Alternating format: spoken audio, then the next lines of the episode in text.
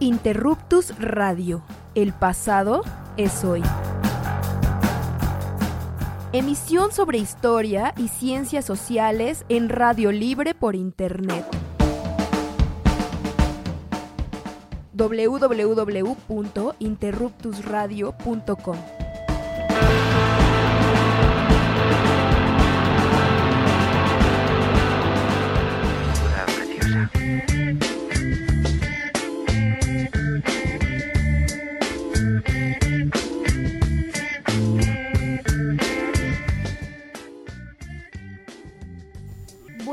Buenos días, queridas, queridos ciberradio escuchas que están con nosotros conectándose desde el ciberespacio.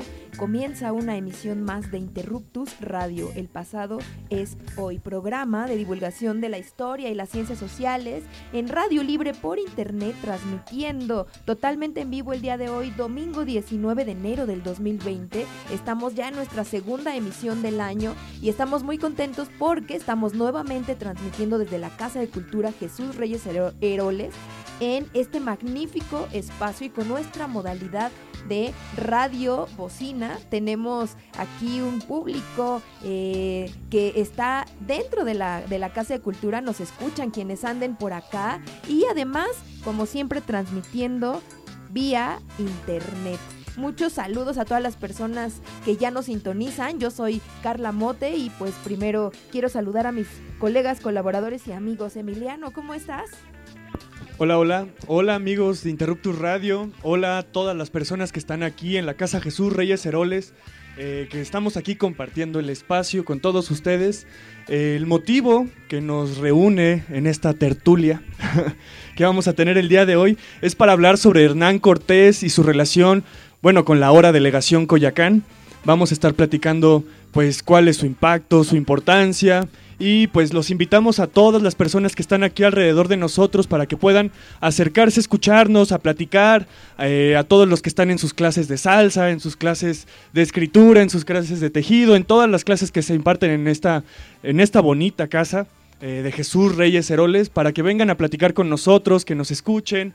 Eh, y pues bueno, aquí vamos a estar transmitiendo en vivo este programa bien bonito sobre Hernán Cortés Estamos preparando ya las últimas cosas, nuestro invitado ya llegó, pero antes de entrarle ya de lleno al programa, saludo aquí a mi compañero Misael Chaboya, que está también en la producción audiovisual. ¿Cómo estás, Misa? Hola, pues bien, aquí ya listo para una emisión más. Yo creo que es una de las emisiones eh, con las que de buena manera vamos a abrir este 2020.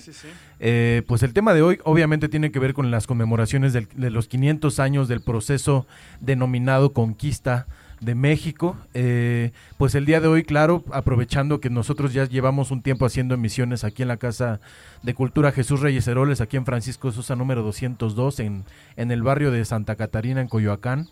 Eh, pues hablar de Coyoacán, ¿no? Porque fue un espacio nodal, un espacio estratégico y central para, el, para la conquista y eh, el asedio de la ciudad de México Tenochtitlan allá por el año de 1519, 1521.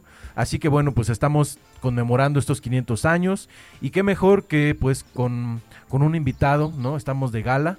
Eh, nuestro invitado del día de hoy es el doctor Román Sánchez, él es presidente del Consejo de la Crónica de la Ciudad de México, con quien vamos a estar conversando, pues el día de hoy es una persona muy reconocida, nosotros nos congratulamos de que esté aquí en estos micrófonos de Interruptus Radio y pues vamos a estar hablando de algunas cosas aquí en esta emisión. Vamos a, presentar también nuestro invitado trajo algunas imágenes y libros para que podamos ir mostrándoles parte pues de la historia y también lo que hacen los cronistas, ¿no? Ahorita vamos a entrar ya de lleno con él para que hablemos más abundantemente. Pero Emiliano, ¿querías comentar algo también? Sí, sí, sí, pues eh, valdría la pena mencionar que nosotros hacemos radiobocina en el Pedregal de Santo Domingo, aquí al ladito. Eh, tenemos nuestra, nuestras distintas mm, formas de emisión. Una es Radio Cabina, que la hacemos allá eh, con nuestros amigos de Salgari. En, el mero Pedregal de Santo Domingo. Ahí transmitimos nuestra radiocabina. Hacemos también radios itinerantes, vamos a distintos espacios de la delegación Coyacán. Nos centramos sobre todo en la parte del Pedregal. Eh, entre ellos el Pedregal de Santo Domingo, Santa Úrsula y todos esos espacios eh, para platicar con la comunidad, pero pues parte del Pedregal también es Coyacán. Entonces aquí vamos a estar platicando eh, sobre estos temas bien interesantes que es parte de nuestra nuestro ciclo de misiones que hacemos en, en nuestra querida colonia, el Pedregal de Santo Domingo. Y que además el tema de Hernán Cortés siempre es muy interesante creo que todavía sigue despertando ciertas polémicas, entonces será muy bueno ir despejando algunas de estas inquietudes que comúnmente eh, pues aparecen, ¿no? Cuando hablamos de Hernán Cortés, cuando hablamos de la conquista y qué mejor que eh, pues hacerlo en esta emisión y en este escenario en, en Coyoacán. Vamos a irnos a una breve pausa y volvemos ya en unos eh, segunditos, no tardaremos mucho para arrancar de lleno con nuestro tema de hoy. ¿Les parece bien? Muy bien. Ok, pues volvemos.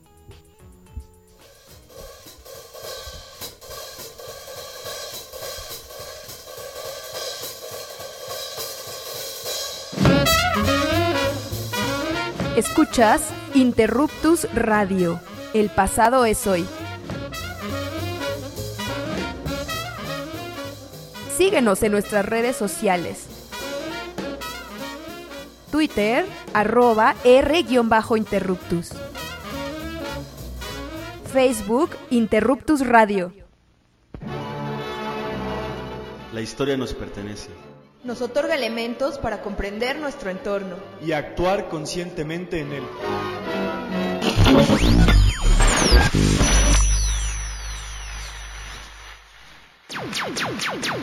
Radio itinerante. La radio libre sale. Hacemos comunidad porque todos tenemos algo que decir. Todos tenemos algo que decir. Radio itinerante.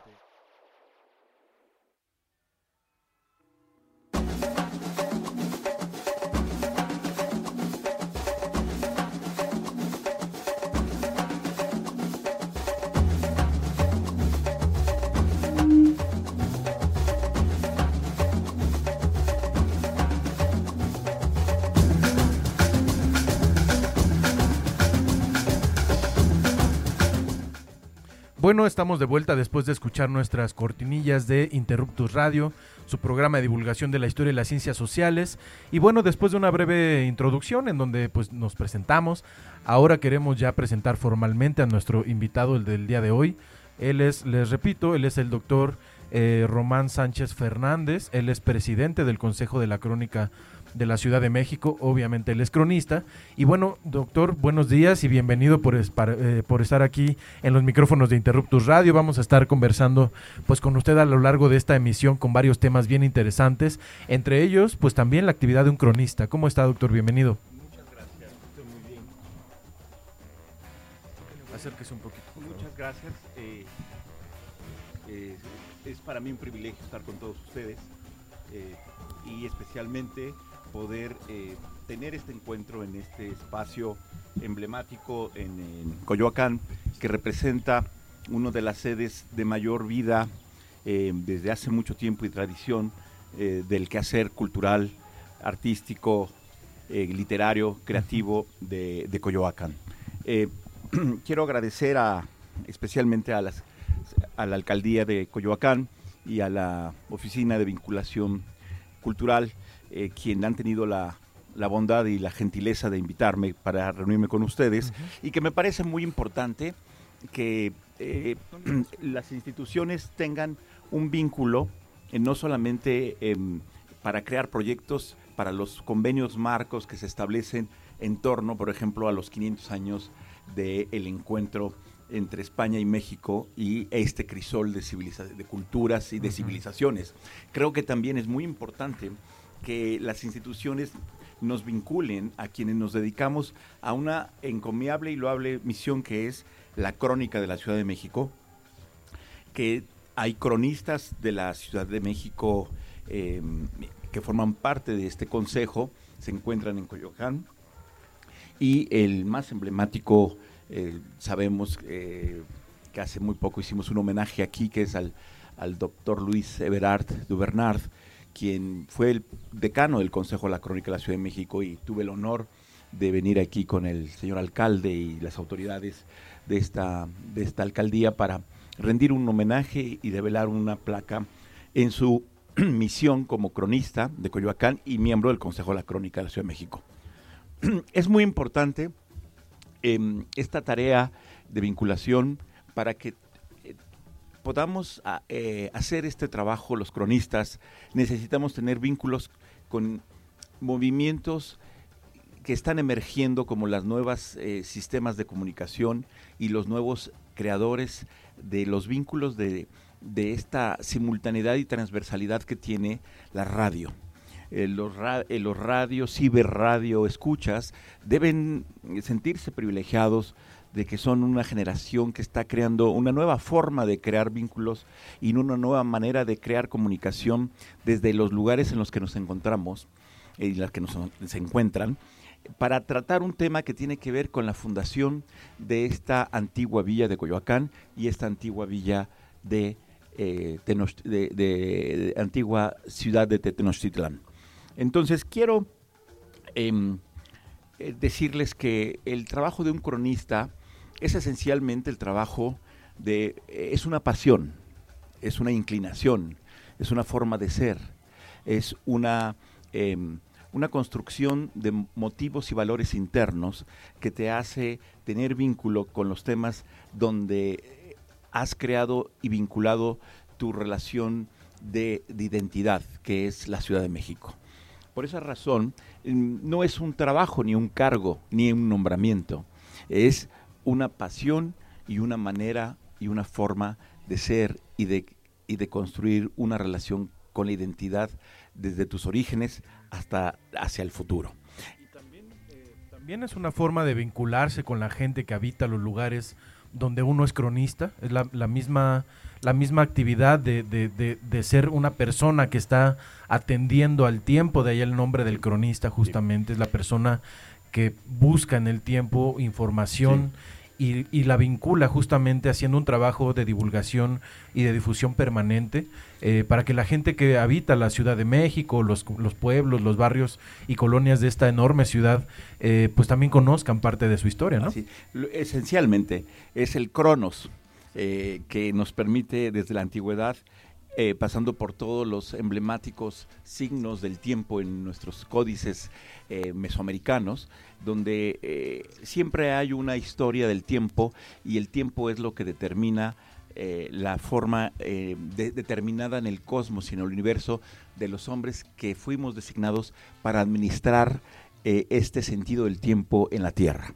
Entonces, em, quiero decirles que en la portada de nuestra, de esta, de, em, Interruptus Radio, los cibernautas y escuchas, ciberescuchas que están ahora y todos los que nos están siguiendo en la Ciudad de México, esta antigua Ciudad de México y antigua Villa de, Coyoacán, se encuentra en su portada eh, me pareció muy importante que lo hagan porque eso es lo que creo que mm, la crónica de la Ciudad de México puede estar activa en una sede y en un edificio y en un lugar reunidos todos los eh, consejeros, pero ustedes pusieron una imagen que llevó simultánea y transversalmente a más de 25 mil o 35 mil y quizá hasta 150 mil o 200 mil eh, ciberradio escuchas. La imagen de la portada es el plano de la Ciudad de México que pertenece a la Universidad de Uppsala, Suecia, eh, aproximadamente realizado en 1550 y es uno de los planos eh, que refleja y representa la construcción y el levantamiento de la antigua Tenochtitlan. Este, este trabajo fue realizado por los tlacuilos de Tlatelolco. Em, el trabajo de archivo y de investigación de, todos los cronistas de esta época representa una de las imágenes más emblemáticas de la antigua Ciudad de México y se encuentra en Uppsala y hay convenios para poder investigarlo, estudiarlo y seguir conociendo ese universo em, del, tema de este levantamiento de los tlacuilos de Tlatelolco. Su, aproximadamente mide 75 por 95 centímetros, pero lo traje para que también lo pudieran ver no solo en la web, lo traje del Consejo de la Crónica, em, para que, eh, Carla, me ayudes para que lo vean los eh, ciberradio seguidores. Este es el, emblemático em, plano de Uppsala Suecia. Entonces, quería que la oyeran y que no solo eh, lo pudieran, como el trabajo de un cronista es hacer y como un orfebre, reunir elementos que se conjugan de, de, una textura de la historia o de, un, de una construcción del periodo em, eh, de 1550, muchos mapas y muchos documentos fundacionales. Es importante que en este programa, donde vamos a hablar de la fundación, eh, bienvenida, eh, en la fundación em, de la antigua Tenochtitlan y de la villa de Coyoacán, tengamos una tradición de seguir consultando, eh, esa es la misión, investigando profundamente sobre las fuentes documentales y las fuentes eh, pictográficas que se encuentran en, nuestro acervo histórico, en el archivo histórico eh, del patrimonio de la Ciudad de México, que es un archivo fundamental para encontrar eh, explicación de este plano, investigaciones recientes también en la Mapoteca Orozco Iberra, también podemos encontrarlos en el Instituto de Investigaciones Históricas de la Universidad o en la Biblioteca Nacional, donde podrán encontrar eh, digitalizado este mapa de Uppsala para que quede claro por qué es importante conocer en dónde se encuentra. Y, es una verdadera joya esta pintura de México aproximadamente en, los años 1550 porque pues nos habla, bueno, nos, nos ilustra no solo la extensión de ese islote que existía todavía en esa época con sus lagos, sino que nos muestra un montón de actividades cotidianas que hacía la gente que habitaba en esta enorme, enorme ciudad, en esa época era una ciudad lacustre, por lo tanto, pues tenemos la, la oportunidad de ver lo que los tlacuilos retrataron en aquella época, que era eh, gente cazando, gente eh, caminando, gente llevando mercancías de un lado a otro. Es impresionante ver la capacidad eh, que tuvieron esos tlacuilos para poder condensar toda una serie de actividades eh, y de personas que habitaban este, este espacio gigantesco en un, en un pequeño espacio, digamos, en un papel blanco. ¿no? Es una de las primeras representaciones de la Ciudad de México, ya digamos con un motivo pues no, no a la usanza prehispánica, justamente, ¿no? Es una eh, representación diferente. Así es. Y la fortuna que tenemos, por eso lo, elegimos para, para, para, el cartel de esta emisión del día de hoy. Sí, muy es, emblemático. Es justamente porque aparece Coyoacán, ¿no? Sí. Aparece por ahí con su coyotito que tiene una, una eh, sí un círculo rojo eh, justamente en, su lomo. En, una loma de pedregales. Exactamente, en una loma de pedregales, que es también pues lo que a nosotros como Interruptus Radio nos, nos anima a buscar también estas formas de encontrar los pedregales o el mal país, como se le llamaba en aquella época, y poder también entender la, los recursos y las distintas formas de habitar de la gente de aquí. En, Coyoacán, bueno, pues tenían a unos pasos los pedregales, pero también era una zona a la orilla del lago y finalmente también había una serie de, de manantiales y de ríos que le permitían a la gente poder eh, producir eh, productos agrícolas. Eso era, yo creo que Coyoacán, por eso es una, una zona estratégica.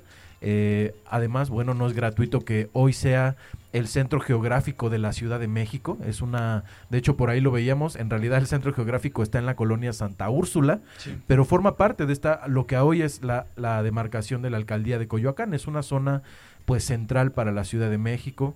Eh, la tenemos aquí en el bellísimo mapa de Usala, lo estamos mostrando en Interruptus Radio, aquí en nuestro Facebook, en nuestro YouTube. Ustedes pueden ver un acercamiento que encontramos, que lo publicó la revista eh, Arqueología Mexicana, eh, en un número, me parece que es el 126, si mal no recuerdo, 129.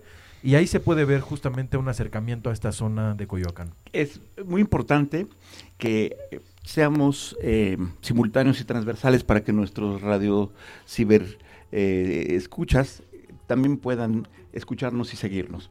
Eh, después de este plano que, que, con el que abrimos y este programa formalmente es un privilegio que podamos tener este, este mapa, me gustaría compartirles con ustedes y con todos los miles y miles de seguidores que estoy viendo y siguiendo ahora también con ustedes en la, en la conexión de la plataforma de YouTube y de eh, la web. Eh, invito a todos que la sigan. Eh, vamos a presentar, les voy a presentar un trabajo de lo que los cronistas debemos aportar a todos ustedes para conocer este mapa que es el mapa atribuido a Hernán Cortés. es un plano atribuido a Hernán Cortés y en el que se, me permití traer para que podamos conocer cómo la encomienda real de Carlos V eh, a, Hernán Cortés, en la carta número 3 de Relaciones de Cortés, escribe que por eh, la fisura de la ciudad de Temixtitán, que yo veía a vuestra, a vuestra majestad, le envía y uno, el plano atribuido a Hernán Cortés por un envío real, y en este plano podemos ver que es indudable que tuvo que ser realizado entre el 8 de noviembre eh, de 1519 hacia adelante, hacia 1520, porque podemos ver la constitución y la planificación perfecta de la antigua Tenochtitlan. Y lo importante de esto es que aquí está el plano principal de la construcción eh, del levantamiento eh, y solamente un hombre como Hernán Cortés, que era un hombre que estudió Em, no solamente fue bachiller de la Universidad de Salamanca, no solamente fue un estratega militar y no solamente fue un funcionario de Estado del, al servicio de la, de la realeza eh, de España, fue un hombre muy inteligente y con sus eh, mm, percepciones que tenía, él tuvo el privilegio, en comparación a sus compañeros conquistadores con los que viajó de Cuba a México, tuvo el privilegio él al ser el capitán general, el capitán general de, eh, eh, con ese nombramiento, de poder recorrer la Ciudad de México perfectamente y este plano solo se lo podría atribuir a alguien que conoce la Ciudad de México. Y entonces él eh, perfectamente hace una descripción en, en términos de los, de los puntos cardinales que estás, el centro, que es el centro sagrado de la antigua Tenochtitlan, que es eh, la creación de la, ciudad de Tenochtitlan, es un designio cósmico del universo. Y aquí está representado, y al mismo tiempo la planificación cardinal, en los puntos cardinales, que lleva hacia el norte, hacia el sur, hacia el, oeste y al este. Y aquí hay un punto central por el cual este plano es de una gran importancia que tanto Manuel Toussaint como Justino Fernández, quienes más estudiaron en, un periodo contemporáneo como cronistas y estudiosos este mapa, aparece una, aquí verán ustedes, un castillo que representa Coyoacán. Este castillo es una, eh, una imagen que tiene que ver, eh, así se ha estudiado, con el plano y sus dibujos y sus interpretaciones que las calzadas del norte venían, iban directamente hacia el Tepeyac, eh, hacia el sur, hacia Xochimilco, y tiene un lago alrededor y las zonas del Pedregal, y en esta zona estas aguas son dulces y están unidas a el lago de Chalco y al lago de Xochimilco, que son dos de las eh, em, dos de las corrientes de aguas dulces más importantes en la antigua Tenochtitlan quiero que lo muestres, eh, por favor, eh, Augusto. Lo estamos aquí, eh, está, está mostrándose en nuestra transmisión de Interruptus de, de, Facebook. Sí, lo estamos poniendo a color, de hecho. Lo tenemos de, de, YouTube, ahí lo, lo está viendo nuestra ciberaudiencia. Lo que nos está explicando por aquí el doctor Román es este mapa que es atribuido a Hernán Cortés, como bien lo decía, es un mapa fechado aproximadamente en, mil, en 1524. Sí. es un grabado además muy, muy bonito porque tiene eh, una arquitectura completamente europea de una ciudad que para la época pues debía ser todavía esa ciudad de Tenochtitlan eh, a la usanza prehispánica mesoamericana. Eh, por ahí en el centro también aparece lo que fue el Templo Mayor o cómo Hernán Cortés concibió, concibió el, sí, esos edificios, ¿no? La, distribución. La distribución, aparecen torreones por ahí en algunos lugares. las casas de Moctezuma. Castillos, exacto. La, casa de las casas de, de Achacayatl y las viejas casas de Moctezuma, así como el Teocali de, de Tlatelolco, que está en su, está, si lo pueden ver, eh, yo traje el que está numerado por Justino Fernández y Toussaint, pero nuestro eh, ciber radio escuchas lo podrán ver en una imagen más, eh, más poderosa porque está en color, pero también está el templo, el templo mayor, el palacio en su centro, la plaza y las El recientes- Pantley también se alcanza a ver por ahí. también se puede ver. Y, y allí después está el recreo de Moctezuma, que son las casas de recreo. Y después del cuerpo de este centro se separan hacia, hacia el oriente y hacia el poniente el fuerte de, de Xoloc, la calzada de Tacuba, la calzada de Iztapalapa, eh, la calzada del Embarcadero y la calzada de Tepeyac y la calzada de Nonoalco que llevaba eh, y la calzada de Vallejo. Pero esta de redistribución pues es en, lo pueden ver en los planos de la Ciudad de México del siglo XVI, que Manuel Toussaint y Gómez de Orozco y Justino Fernández realizaron para darle un sentido de explicación a este mapa tan importante atribuido a Hernán Cortés.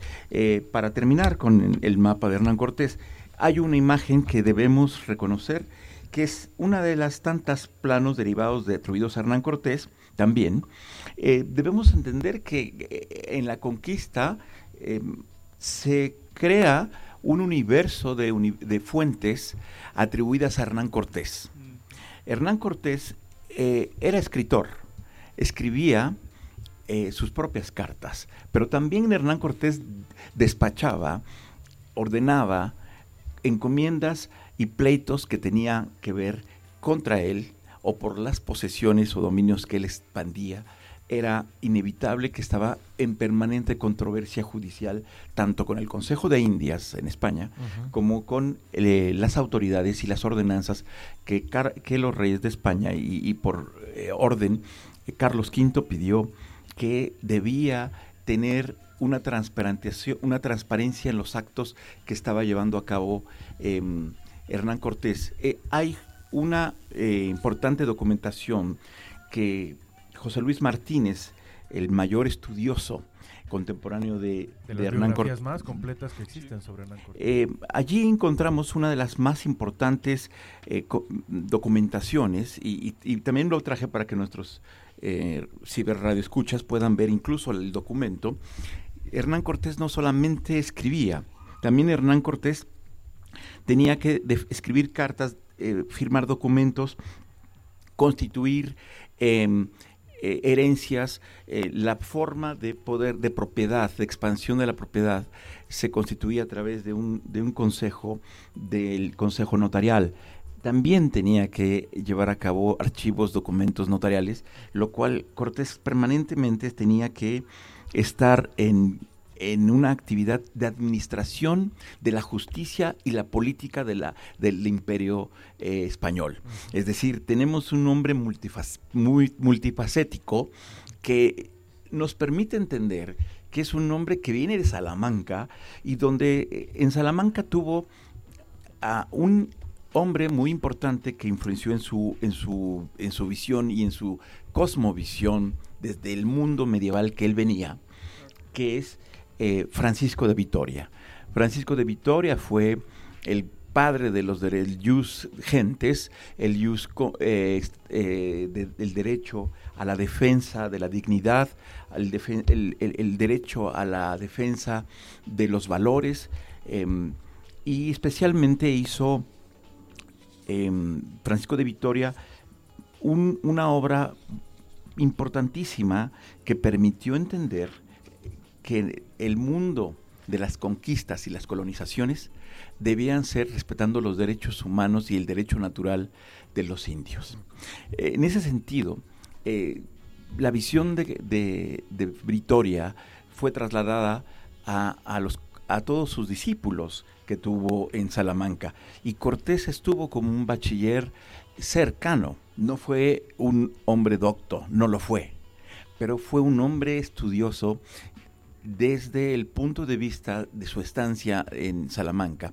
Y puedo decirles a todos que hay documentos importantísimos de Cortés, algunos no se reconocen y hay algunos historiadores importantes en México como el doctor Miguel Neo Portilla o el doctor Silvio Zavala o el doctor Guillermo, eh, Guillermo Flores Margadán, quienes estudiaron el mundo de las antiguas formas de la encomienda en el mundo eh, prehispánico. Sus obras son vastísimas, basta encontrarla de cada uno en, en las bibliotecas especializadas, en la que podemos encontrar la importancia y el poder que tenía Hernán Cortés para poder negociar y estar administrando la justicia y al mismo tiempo la política de distribución y de formación de, un, de una sociedad política concentrada con todo el poder que él podía y aún así era un hombre que viajaba por la ciudad para poder eh, él ordenar que se realizara este plano por el cual eh, creo que es muy importante saber que estamos frente a uno de los hombres em, que desata la mayor pasión, eh, la mayor admiración y respeto, pero al mismo tiempo la repulsión de ser un hombre de la red pública desechable que solamente sirvió para un proceso de uno de los periodos más importantes de las civilizaciones y el encuentro del crisol de las civilizaciones, porque vemos que eh, en este momento que se está hablando de los 500 años, em, no vemos ningún congreso eh, nacional o un homenaje de Iberoamérica a la figura de Hernán Cortés. Es un hombre que fue, em, murió eh, hasta el final de su vida en Valladolid sin ninguna posibilidad em, de poder tener y regresar con las glorias y el poder que él tuvo. Eh, em, recientemente, Christian Duverger, quien ha hecho un estudio sobre su obra, un estudioso francés, ha dicho que lo más importante de él es que eh, permitió crear esa cultura del mestizaje. Eh, Cortés siempre buscó una mezcla y una posibilidad de vivir en, en, la Ciudad de México y fundarse y la forma estratégica que él planteó en sus cartas como en la, en la política de administración del poder fue lograr que el mestizaje pudiera ser la forma de acercamiento a una civilización tan poderosa como era la mexica. Entonces, creo que eh, estamos frente a un hombre que leyó a, Francisco de Vitoria, eh, que fundó el derecho de gentes y el Jus Comunicaciones y habla de la defensa de los derechos de los indios, Francisco de Vitoria. Y creo que esto es algo muy importante que debemos saber y que no solamente es el, el, que cuida sus cerdos en Extremadura cuando, cuando está en la peor eh, economía y crisis, la vida de las comunidades españolas en un periodo em, de, búsqueda y de caminos. Entonces creo que es importante eh, decir esto.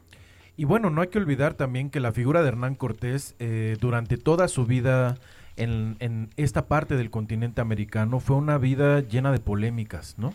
Y de conflictos políticos también con sus, con sus allegados. Eh, recordemos que Hernán Cortés llega a México, bueno, a las costas de la Veracruz, eh, después de haber desobedecido las órdenes de, Diego de Velázquez, ¿no? Llega también un poco eh, él sabiendo y teniendo una conciencia política muy clara de que podía perder la vida incluso si, si era capturado por haber desobedecido las órdenes de su superior. Por lo tanto, yo creo que esa sagacidad que, él, que le permite eh, entender lo que está haciendo en ese momento ah, eh, es lo que lo lleva a continuar adelante y adelante y adelante, le, permite fundar primero una villa que es justamente un, ritual y una, una, manera de reclamar un territorio y al mismo tiempo constituir un cabildo que es el primer cabildo que se funda en la zona territorial, de, zona continental del continente de este continente de América. Eh, justamente para poder constituir eso de lo que usted nos habla, que es la, la, justicia, ¿no? La policía, como se llamaba en esa época, poder eh, instaurar un primer cabildo que, que organice los primeros... Eh, asentamientos de españoles que va a haber en esta parte del continente, ¿no? Y a lo largo de su camino, yendo justamente hacia el interior de esta zona, eh, pues ya más conocida en esa época como el Semanáhuac, va a llegar a una ciudad que lo impresiona, ¿no? La Ciudad de México, en donde él además va escribiendo en sus cartas de relación lo que va viendo, lo que se imagina también que, que, que qué significa para la gente que habita en esos lugares que va conociendo. Y pues nada más y nada menos que él también le da el nombre a la Nueva España al final de su segunda, de su segunda carta de relación. Digamos que es, un, es un personaje que va fundando justamente ciudades, eh, a la usanza también del, del, pues de todo el proceso que había dado, se había dado en España con el proceso de reconquista. Eh, y la expulsión de los musulmanes en un territorio que había estado ocupado pues al, al menos unos siete siglos por esos eh, eh, por esos, esos personajes que, que llegaron desde África y que, bueno, desplazaron también a la política europea medieval. Si le parece, vamos a una breve pausa. Vamos a hacer aquí una, una breve pausa para eh, reordenar algunos de los temas. Estamos ya platicando eh, de lleno sobre esta figura fascinante de Hernán Cortés. Eh, yo le invito a que en un momentito vayámonos entrando hacia la Ciudad de México, hacia Coyoacán, para que nuestra severa audiencia pues entienda también la importancia de la figura de Hernán Cortés en esta región. Así es. Entonces, bueno, volvemos en unos minutitos, pero aquí estamos en Interruptus Radio platicando sobre la conquista Hernán Cortés y Coyoacán. Volvemos.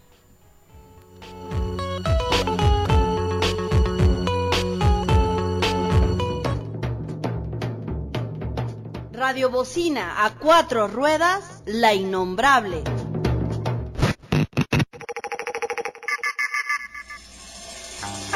Desde Santocho para el mundo.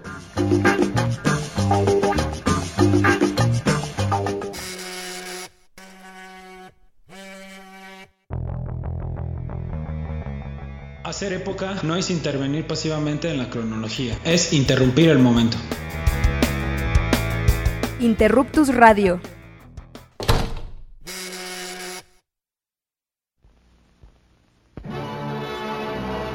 La historia nos pertenece. Nos otorga elementos para comprender nuestro entorno. Y actuar conscientemente en él.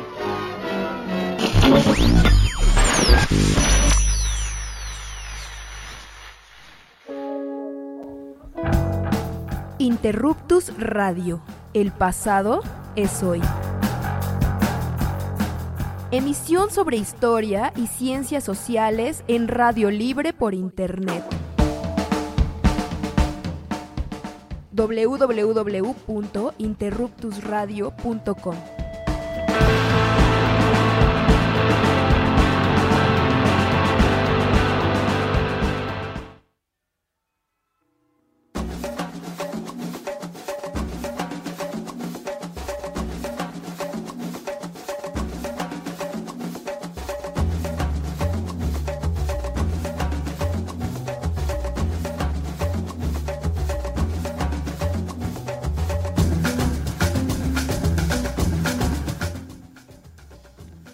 Hola. Eh, pues ya estamos de vuelta aquí en Interruptus Radio después de esta breve pausa. Eh, ya tenemos varios comentarios, se los agradecemos mucho. Agradecemos que nos estén escuchando, que nos manden saludos. Y bueno, por ahí Vicente Guerrero Saldaña nos manda saludos desde Guerrero. Él siempre Oy, nos escucha. Un saludote, Vicente. Muchas gracias por escucharnos, un saludote. También Anuar Ortega, que también ha sido invitado varias veces aquí en Interruptus Radio, nos dice saludos y hablen del asunto de los archivos históricos. Pues ya más o menos se fue comentando un poquito la relación de los archivos históricos y el trabajo de los cronistas. Y bueno, Yo- yo- Claudia Mónica no, García nos escribe saludos desde Argentina. Muchos saludos, nos escuchan desde Argentina. Internacional Interruptus Radio, ya Claro. saben.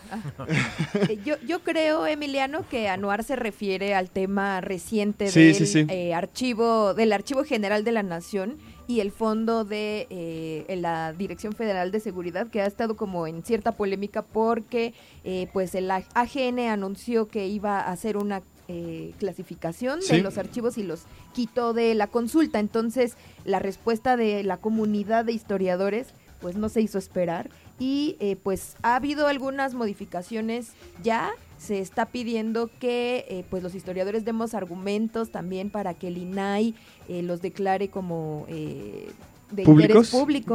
Pero pues sí, son públicos. Claro, bueno, eh, estaría muy padre en, o- en otra ocasión hablar con eso. Anuar sabe mucho del tema, igual Sí. y lo podemos invitar para que nos platique sobre ese archivo en particular.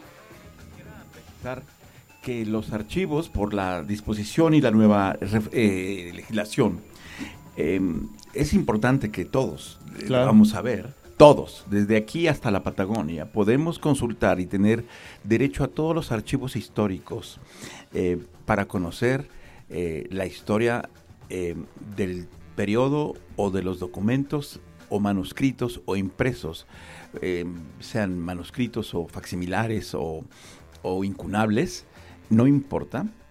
En México se firmó un convenio de cooperación en el Archivo General de la Nación con todos los archivos del país los estatales, los municipales, los em, incluso los mismos archivos parroquiales, para que lo firmó con el Instituto Nacional de, eh, de Acceso a la Información, INAI, quien basta que nosotros busquemos la página de INAI y podamos referirnos a qué archivo no está eh, consolidando o trabajando por dar a conocer los fondos y las reservas, incluso del pasado, quiero decir, el pasado es el presente, eh, es decir, eh, y el presente es el arsenal del futuro, tenemos derecho al acceso a la información de todos los archivos históricos en México.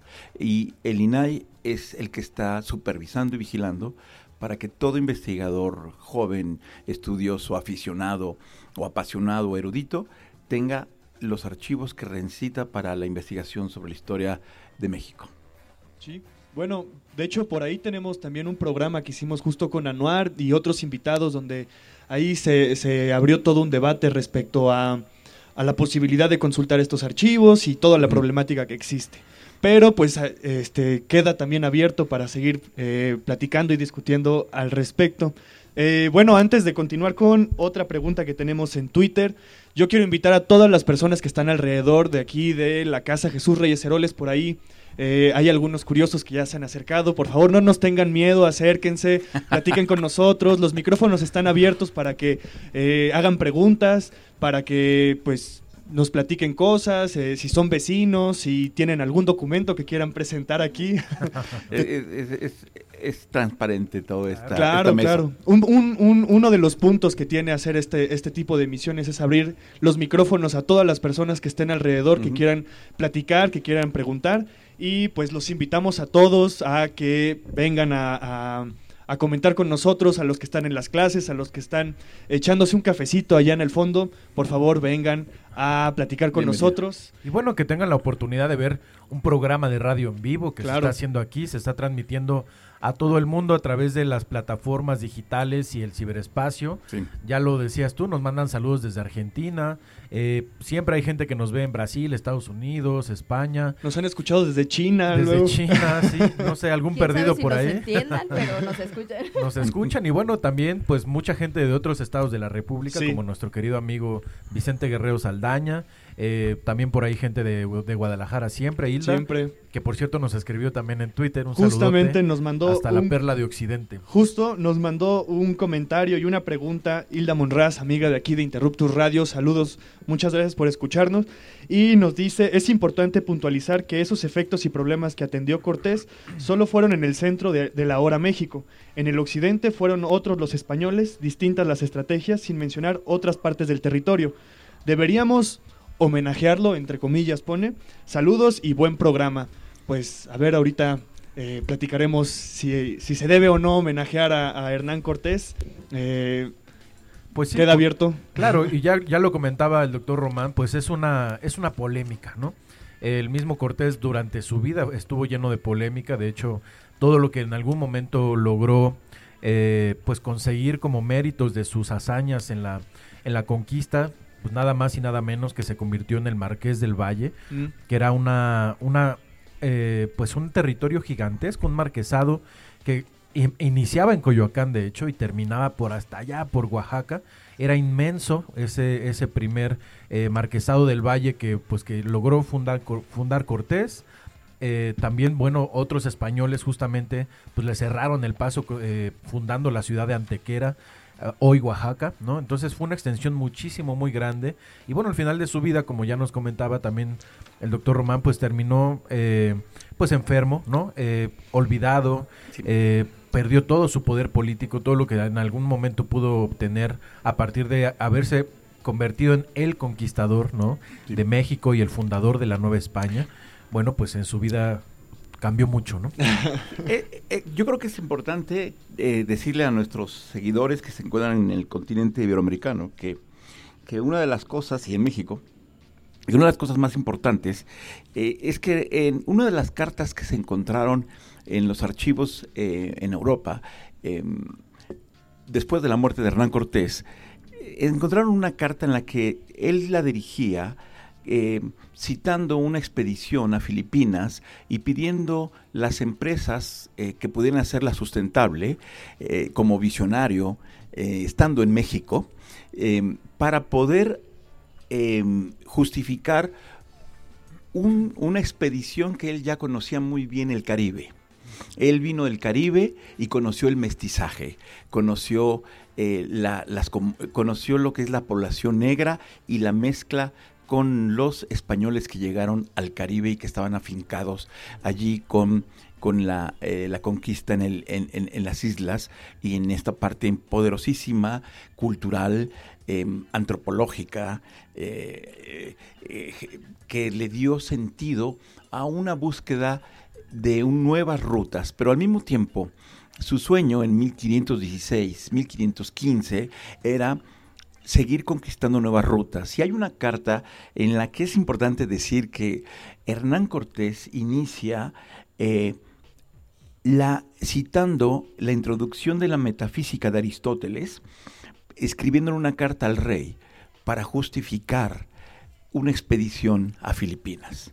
Es decir, estamos hablando que es una, un principio de un hombre que tiene eh, una visión no solamente de ser eh, un, un, conquistador que sale de Extremadura y que llega a, Cuba y donde en Cuba se enfrenta a sus peores enemigos. Aquel que no estaba de acuerdo, eh, eh, porque él siempre quiso tener el poder para crear nuevas expediciones y no hubiera sido, si, si lo hubiese tenido, hubiese abierto otras rutas de tráfico marítimo y de tráfico de comercio que hubiesen beneficiado a la corona sin la espera de muchos años para hasta poder salir de Cuba para venir a México. Pero su construcción del viaje a México tiene que ver con esta condición de que el principio de esta carta es algo esencial que, quiero transmitirle a todos ustedes. La carta más o menos no se las leeré en latín, pero dice universal es la condición de todos los hombres que desean saber. Esa es el principio de la carta que escribe Cortés al rey. Al hablar del principio de la, que es la introducción de la metafísica de Aristóteles, nos hace pensar que entonces tenemos a un hombre que conoce a los clásicos. Eh, entonces vemos que es un hombre que, que entiende perfectamente el mundo paralelo de los discípulos de Aristóteles. Si, si entendemos las academias clásicas y las lenguas antiguas prelatinas y latinas y postclásicas, entendemos que él entendía, estoy seguro que él no podría haber escrito una obra clásica, pero él entendía esa visión clásica. Entonces, Cortés era un hombre culto, conoce a sus clásicos, y si tú conoces a tus clásicos como un eh, hombre, em, tienes una proporción y una perspectiva de la visión de un viaje distinta en la Tierra. Porque el designio es entender hacia dónde vamos. Y él salió de España buscando una nueva esperanza y un nuevo mundo. Por eso creo que gran parte de los conflictos que él inició fue búsqueda de nuevas rutas de mercado, de mercado transatlánticos y transpacíficos para darle una vuelta a la conquista y que no fuera solamente él ya afincado en Cuba, quería conquistar otras partes también del mundo. Bueno, entonces creo que eh, en mandar este, este, este, esta carta, perdón, me equivoqué, me, refería, eh, me refiero a Filipinas, esta expedición a Filipinas. Lo, lo precise, ¿verdad? Filipinas. Claro. Eh, esta, esta, esta misión que él tenía se cumple cuando él sale de Cuba y viene a México. Entonces tenemos que, lo intentó varias veces, lo intentó, pero no pudo hasta cuando se dio históricamente el, el momento que él pudo salir bajo un principio que todos debemos saber. Hernán Cortés financió su empresa de venir a México a través de sus propios medios de empresas para poder financiar su expedición. No fue sometido ni fue considerado para que la corona pudiese haber invertido una, eh, como lo hizo en muchas otras conquistas y expediciones, un blindaje financiero. Fue una empresa que buscó y logró iniciar Hernán Cortés con su propio dinero. El, el hombre del rey público, la res pública, el hombre desechable de Cuba, se volvió el, hombre más emprendedor con una visión empresarial de conquista. No estamos hablando todavía del periodo del 18, 19, 1518, 1519, 1520 o 21. Estamos hablando antes, es decir, el periodo de, eh, de estancia en Cuba. Entonces, allí él empieza a dirigirse con sus cartas, esta carta que les acabo de decir, se encuentra clasificada y de acceso también universal para todos los que quieran estudiarla y conocer de dónde se encuentra. Y, Christian Duverger eh, y Jean Baudot hacen un estudio especial. Eh, este último Duverger eh, recientemente en el 2019 y Jean Baudot eh, hace 100 años. Entonces, tenemos un conquistador que conoce eh, bien su, visión, que conoce a los historiadores eh, y que especialmente él conoce algo que debemos reconocerle hablando que debemos homenajear. Yo más bien que homenajear quisiera, no hay nada mejor que hablar de, los, de las atribuciones y los méritos que tuvo un hombre que inició su propia expedición no estamos hablando del hombre que después cometió muchas de las mayores. Eh, la conquista fue una, una, una, descripción maravillosa y fantástica de un nuevo mundo, pero también al mismo tiempo de un terrible eh, periodo de presencia y dominación. Pero yo quiero hablar de la especificidad que tuvo Hernán Cortés en la manera de pensar el mundo. Al llegar aquí, la forma que él empezó a construir fue conocer el mundo interno mexica, el mundo sagrado y simbólico, los ritos, los intercambios, lo que significaba un camino de construcción no con, con una no con una, como han dicho muchos historiadores, con un ejército de, de, y armas. Es una ficción lo de las armas todos traían espada. Eh, tú veías en, esa época en España, en, mucha, en Burgos, la misma ciudad del rector de la Universidad de Salamanca, em, o el primer cronista de, la ciudad de Sevilla, eh, con acompañantes con espada. Los que llegaron con Hernán Cortés no traían un arsenal. vino con una eh, con un puñado de aventureros extremeños, todos eran españoles.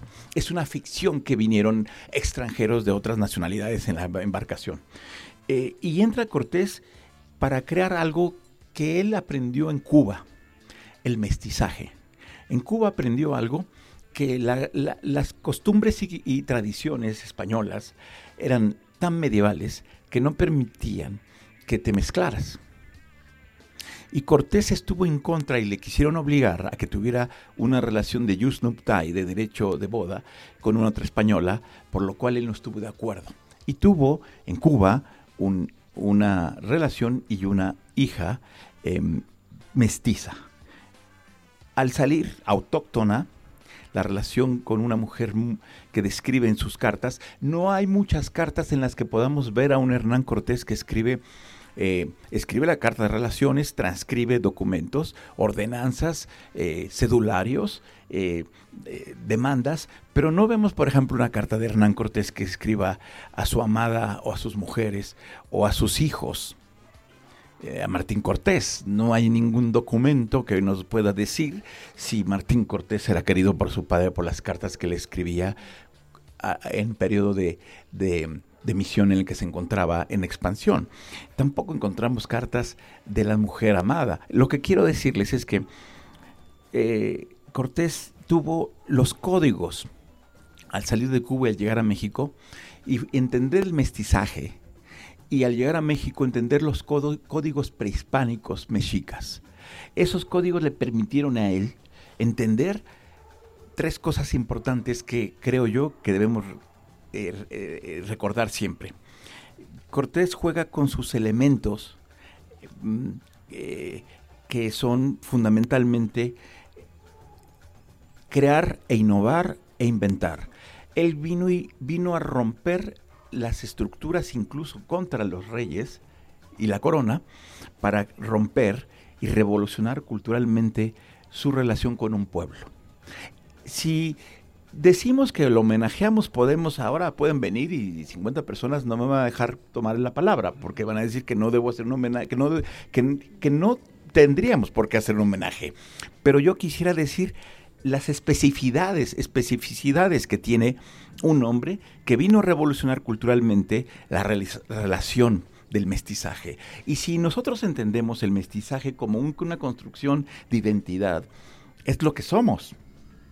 Una relación em, donde las civilizaciones se vuelven un crisol y ese crisol se vuelve un mestizaje. Entonces, desde mi punto de vista, la sociedad que vio Cortés a su llegada a la Ciudad de México fue una sociedad em, en la búsqueda de un sueño, de un nuevo mundo, también de una nueva identidad. Y creo que también eh, debemos entender esa gran Ciudad de México como una urbe mesoamericana, pues también multiétnica y multicultural. Para la época, en términos, digamos, eh, de ahora podríamos denominarla ya una ciudad cosmopolita, en donde había gente de todos los lugares de, de este, eh, de esta enorme área llamada Mesoamérica. Eh, había barrios eh, mayas, había barrios eh, mixtecos, zapotecos, había, había un crisol también de culturas y eso le permitió también, eso es lo que vio Cortés a su llegada, ¿no? Es una ciudad además con una organización que tiene como tres polos, ¿no? Que es la Triple Alianza, Escantlatoloyan. Sí. y justamente, pues él ve esta dinámica que es muy diferente a la que existe en Europa. Es una dinámica que yo creo que a todos los españoles les cuesta mucho trabajo entender eh, porque es una dinámica que no existe en ningún momento, en ningún lugar conocido, ni en la historia de la propia Europa, eh, una, eh, una organización tan em, pues compleja como los Altepetl, la misma Triple Alianza, los señoríos que había aquí, es muy compleja. Y justamente eso es lo que yo creo que a él le va como ir permitiendo conocer los códigos de que usted ya menciona sí, esos códigos, y poder estableciendo alianzas. Esos códigos son los que a él le permite tener una relación con los líderes de todo, con los eh, tlatoanis, perdón por lo de expresión de líderes, por los, la representación, la relación con lo de los tlatoanis, em, en este caso Moctezuma. Eh, Cortés juega con sus elementos y al mismo tiempo, en el periodo de intercambio, todavía no hablaré del encuentro del 8 de noviembre de 1519, en el encuentro de Hernán Cortés y Moctezuma en el castillo de en, Chapultepec, pero eh, quiero decirles que eh, Cortés se da cuenta que al llegar en Centla y donde tiene su primera batalla y al lugar después inicia él una observación de que la sociedad poderosa mexica es una sociedad masculina. Pero simbólicamente es una sociedad masculina de poder. Pero al mismo tiempo tiene em, eh, un sentido del, del que es la mujer serpiente, y la, eh, el significado del, del tenoshmi, que es el, el tetlatoani, y es el equilibrio del poder de la mujer y el hombre. Y él, al llegar a la Ciudad de México, usa el código meso, eh, eh, mexica multicultural, lingüístico, étnico de civilizaciones que tiene eh, la Malinche y se lo traslada y le da un lugar al vacío del poder que existía en ese momento por el poder militar, poder político de los mexicas, a un, un vacío que en la simbología existía es el, la mujer cuatl, la mujer serpiente, le da un lugar en la, en la realidad. Es decir, entre lo simbólico y lo real, él logra jugar con ese código a los que me refiero. Esos códigos son códigos de observación y de estudio de las civilizaciones para tú saber en qué momento puedes usarlos. Lingüísticos, epistemológicos, fonéticos, eh, genéticos, culturales, históricos, lo que tú quieras. Ella lo poseía. Y en ese sentido, él no necesita intérpretes. Sí, es ella quien le ayuda en toda la, conquista de la historia eh, y, quien más ha tenido em, acercamiento en las alianzas como en las guerras y quien Cortés la utiliza para tener la dimensión indígena y los códigos eh, que otorga una mujer con toda la carga genética que tenía por su historia y por su origen y su destino. Entonces, creo que él no necesitó intérpretes, él necesitó conocer esos códigos, él no escuchaba, es, eh, es, es, ficticio que se habla de que tenía consejeros, él no escuchaba, eh, él, él, tuvo la mejor, él tuvo la mejor estrategia militar, política, de independencia de la corona, pero al mismo tiempo de adaptación y de integración y mestizaje con nuestros valores y nuestros signos y símbolos sagrados que teníamos en el mundo mexica. Entonces, para él, eh, los nahuablantes nada más era uno, que era, era la Malinche. Es decir, él no tenía que buscar a, las cartas, él, él, habla de los, eh, de los intérpretes. De las lenguas, como él les llama, ¿no? Sí, de las lenguas. Pero el mundo prehispánico es em, de los hombres. Y Cortés, en el mundo de la conquista, está una mujer y le da un sentido distinto. Eh, la mujer para él es su alter ego. Es alguien que ella sí hace un homenaje porque habla de la fortaleza, habla de la, em, de, la alianza, de la, del pacto. Y Cortés hace perfectamente ese, esa elección y creo que en, ese, en el destino de un conquistador, em, eh, creo que es muy importante saber tener tu origen, tu destino y saber que si eres un capitán general, eh, quisiera decirles que para nosotros un capitán general como representa Cortés tiene muchos significados si lo vemos en las emblemas em, de los libros donde aparece eh, la figura de, del capitán general y, lo vemos con sus escudos y sus cargos y nombramientos. Pero les quiero leer lo que escriben eh, el Consejo de, Escritores y Filólogos Españoles, que es para ellos em, un capitán general. Aquí quiero que vean eh, esta imagen, que es una imagen que me gustaría eh, traspasar ahora, la compartiré, que es la imagen de Hernán Cortés junto a su testamento y junto a sus cargos eh, nobiliarios. Pero quiero decirles que nosotros tenemos una idea de un capitán general, que es uno de los tres cargos con los que llegó Hernán Cortés a México. Em, el diccionario quiero compartir con todos ustedes. Este diccionario también se encuentra en el archivo histórico del Archivo General de la Nación, como en el archivo histórico de la Ciudad de México, como en el Consejo de la Crónica y en, el Instituto de Investigaciones Lingüísticas y Filológicas. Es el diccionario de, autoridades que, se publica en España eh, bajo el designio dedicado al, a Felipe V, eh, que Dios guarde, cuyas reales expensas hace posible que se publique este libro sobre la Real Academia Española y en la que define la voz de un capitán general y me permitiré leerlo porque olvidamos cuando hablamos de Hernán Cortés que el nombramiento de capitán eh, general, ¿qué es para el mundo hispánico? Para nosotros tiene un significado. Para ellos, ¿qué significa? Entonces, se los leo. Eh, capítulo 148 eh, de em, la voz de la página 148, Capitán General, Diccionario de Autoridades. Capitán General es el que manda en un reino o provincia, la gente militar que es de esta guarnición siendo el superior de todos los cabos o al que manda en un ejército de tierra o una armada de mar, con autoridad inmediata al rey y al consejo. Según los estilos y ordenanzas, latín exacitus verbo, la provincia con el imperio es la profecía.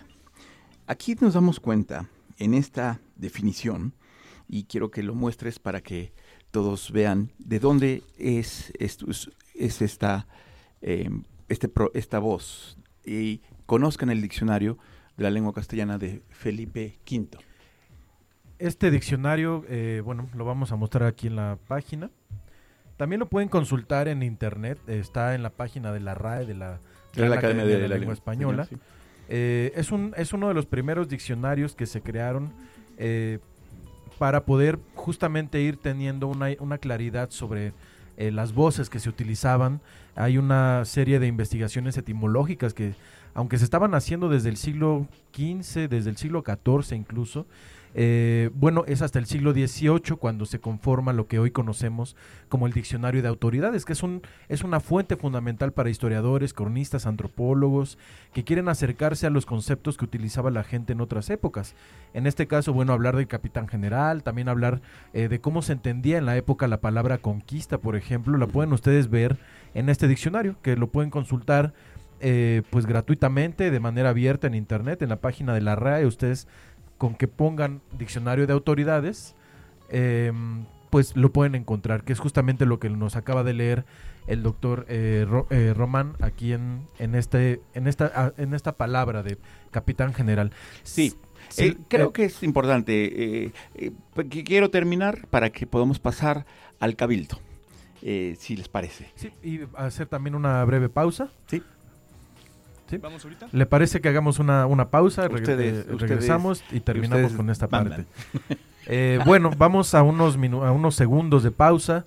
Eh, no tenemos por ahí más saludos o algo así. ahorita lo leemos regresando entonces estamos aquí en esta conversación. Y recuerden que siempre estamos atentos a sus comunicaciones. Ya saben que por la vía de las redes sociales pueden mandarnos sus comentarios, sus preguntas, dudas, eh, alguna apreciación que tengan sobre Cortés qué opinan de, de, Hernán Cortés en general y de todo este proceso de conquista, que como sabemos pues es un tema que despierta todavía muchas pasiones. Estamos en Twitter como arroba bajo interruptus, en Facebook como Interruptus Radio, en YouTube transmitiendo, ya saben, totalmente en vivo, en nuestro canal Interruptus Radio y pues también las personas que estén acá cerca en la Casa Jesús Reyes Heroles, también si quieren venir a platicar con nosotros, pues están totalmente abiertos los micrófonos. Entonces, vamos a una breve pausa y volvemos aquí a Interruptus Radio. El pasado es hoy.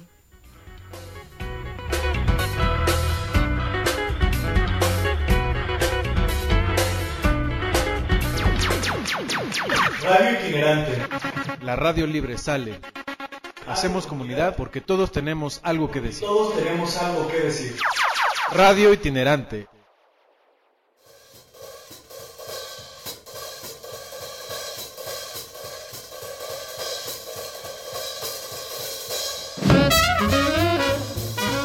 Escuchas Interruptus Radio.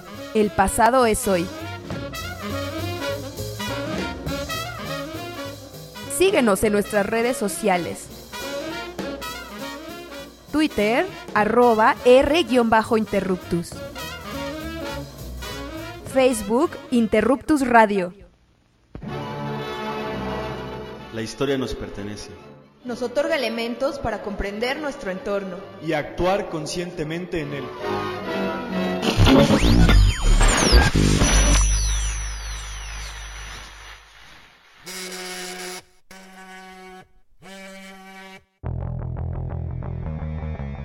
Hacer época no es intervenir pasivamente en la cronología, es interrumpir el momento. Interruptus Radio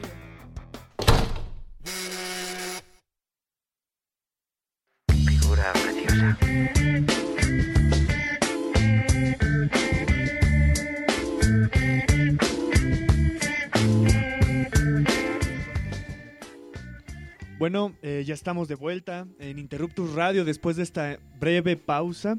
Y pues agradecemos mucho sus comentarios en nuestras redes sociales. Recuerden que nos pueden dejar comentarios en nuestro Facebook, en nuestro Twitter, pero también en YouTube. Estamos transmitiendo en vivo desde YouTube y pues desde nuestra página www.interruptusradio.com. Eh, pues muchas gracias a Sara Cruz Velasco que siempre nos escucha y nos dice, hola Interruptus, como cada domingo estamos desayunando y nos acompañamos con su programa. Hoy muy interesante, felicidades por el invitado, quien ha sacudido mis esquemas de lo poco que conozco de Hernán Cortés. Gracias, doctor Sánchez pues sí, estamos sacudiendo estas telarañas que muchas veces nos hacemos de, de Hernán Cortés y pues de los mitos y leyendas que se hacen respecto al, al proceso de conquista y pues también de todas estas rencillas que, se, que salen en el presente respecto a todo este proceso, a los personajes que, que, están inmersos en ellos. Recuerden que pues no hay malos y buenos, solamente hay gente que está sucediendo en el tiempo y en el espacio. Obviamente eso no los exime de sus acciones, pero pues aquí estamos intentando comprender el pasado y pues así comprender nuestro presente y toda la política que se ha hecho al respecto de, de este proceso. Y pues muchas gracias a Sara Velasco y Sara Velasco Cruz, Cruz Velasco. Cruz Velasco, perdón. Y pues seguimos con el programa. Misa, ¿quieres decir algo? No, no, no. Ah, no, pues más bien eh, continuar justamente con esta parte de la biografía de Hernán Cortés y hablar de un primer cabildo, ¿no? Eh, quisiera que, que, gracias a, la, a, a, toda la comunidad ciber radio eh, simultánea y transversal, donde el pasado es el, el, presente y el arsenal del presente es el futuro. Eh, creo que entre mayores posibilidades de diálogo tengamos eh, todos nosotros creando una nueva cultura de comunicación, entendiendo ese significado de los nuevos códigos de comunicación que hace 500 años los entendió un hombre como al que nos estamos refiriendo, pues es muy importante eh, en el tiempo reconocer que una sociedad eh, se construye a partir de gran parte de sus sentidos eh, y valores de comunicación. Eh, quisiera ahora pasar a una parte importante de, Hernán Cortés y dejarlo para pasar a la parte ya de lo que es la administración de la monarquía y el ejercicio del poder público que eso es lo que él también le apasionaba mucho. Y, y, me gustaría centrarlo cuando él deja la Ciudad de México y llega a Coyoacán, a este lugar, aquí, al, a la antigua villa de Coyoacán. Entonces, eh, a todos nuestros radioescuchas y eh, ciber radio seguidores de Radio Interruptus, eh, les quiero decir que Hernán Cortés era un nómada como todos nosotros. Venimos a romper fronteras, venimos a construir nuevos mundos posibles. Desde nuestros mundos queremos conquistar un, un nuevo lugar y un nuevo estado. Eh, desde Extremadura, desde Medellín, Cortés pensaba eso. Sus cartas son fehacientes en las que habla de ese, esa búsqueda. Eh, y, la migración, y, la, y el mundo nómada te lleva al mundo de la migración. Nosotros debemos entender que el mundo de los pueblos antiguos originarios de, la ciudad de, de, Mexica y de los pueblos de toda Iberoamérica, eh, de México y Mesoamérica, son pueblos migrantes. Y eso hace que al final de la migración, el proceso de la migración es al final tener un encuentro y un enfrentamiento con los pueblos dominantes para poder enfrentarte y dominarlos tienes que conquistarlos. Al conquistarlos, tienes ese momento de enlace que es conquistas al pueblo migrante, al pueblo que está en migración, los lo conquistas y entonces los conquistadores tienen una relación con Cortés importante, que son los que hacen la alianza. Porque también Cortés busca es Cortés tiene una eficiencia, eh, otra cualidad, una eficiencia en elegir a sus informantes, pero también en elegir a con quien él va a crear un vínculo de información para el dominio de otros pueblos migrantes. Él buscó a los mejores eh, hombres eh, conquistadores de pueblos que, que, podrían representarlo. Él, el, él es el conquistador español, pero él estaba frente a otros conquistadores, eh, el náhuatl, el, otro, el conquistador eh, mexica o de otros pueblos, es un tepehuani. Para nosotros la palabra es, ese es un conquistador de otro pueblo. Entonces, la migración tiene que, eh, tiene que ver en este sentido de Aztlán, Cholula y su entrada a, la, a la, antigua Tlaxcala, eh, eh, y, llega a la ciudad, a Tenochtitlan. Allí Hernán Cortés es el conquistador, pero está frente a otro conquistador que es el Tlatoani, que es Moctezuma. Es decir, él elige perfectamente y tiene esa eficiencia para tener la certeza de hacia dónde tenía que ir a negociar o en dónde tenía que él enfrentar su reto por la conquista de la ciudad. Entonces, la continuación de la historia indígena para mí tiene que ver con ese encuentro entre Hernán Cortés y, em, Moctezuma, el 8 de noviembre de 1518. Para mí ese es el elemento y como cronista me he permitido estudiar las bases em, de los archivos documentales que ahí se encuentran en Simancas, Valladolid, en el Archivo General de Indias, en, Sevilla, en el Archivo General de la Nación, en el Archivo Histórico de la Ciudad de México, en el Archivo Diplomático del Vaticano, eh, eh, de Madrid, perdón, y en el Archivo Histórico del Vaticano, donde hay documentos fundacionales. Eh, me permití entender que ese encuentro, para mí, no es el encuentro de Cortés y Moctezuma, sino es la constitución de la continuación de la historia indígena, porque Cortés logra entender el código simbólico de Moctezuma, a tal grado que hemos leído todos nosotros y todos los que nos siguen, lo que hizo Moctezuma para mostrar su sumisión ante ante Cortés. Las imágenes iconográficas europeas de ese encuentro jamás en la historia lo han, lo han podido em, superar en el mundo eh, del nuevo mundo. Eh, esa imagen de Moctezuma y Cortés alrededor del lago de Tenochtitlan, en el, en el, en el monte de, Chapultepec o en, el, en, el, en, el, en los cauces de Tenochtitlan, en los caminos reales, esa imagen simbólica eh, en Europa, en Italia, Francia, es, en Alemania, los impresores y grabadores eh, empezaron a reproducir una, un encuentro ideal, un encuentro no de violencia, no del, no del, no del, no del conquistador Tlatoani o el conquistador eh, del imperio español.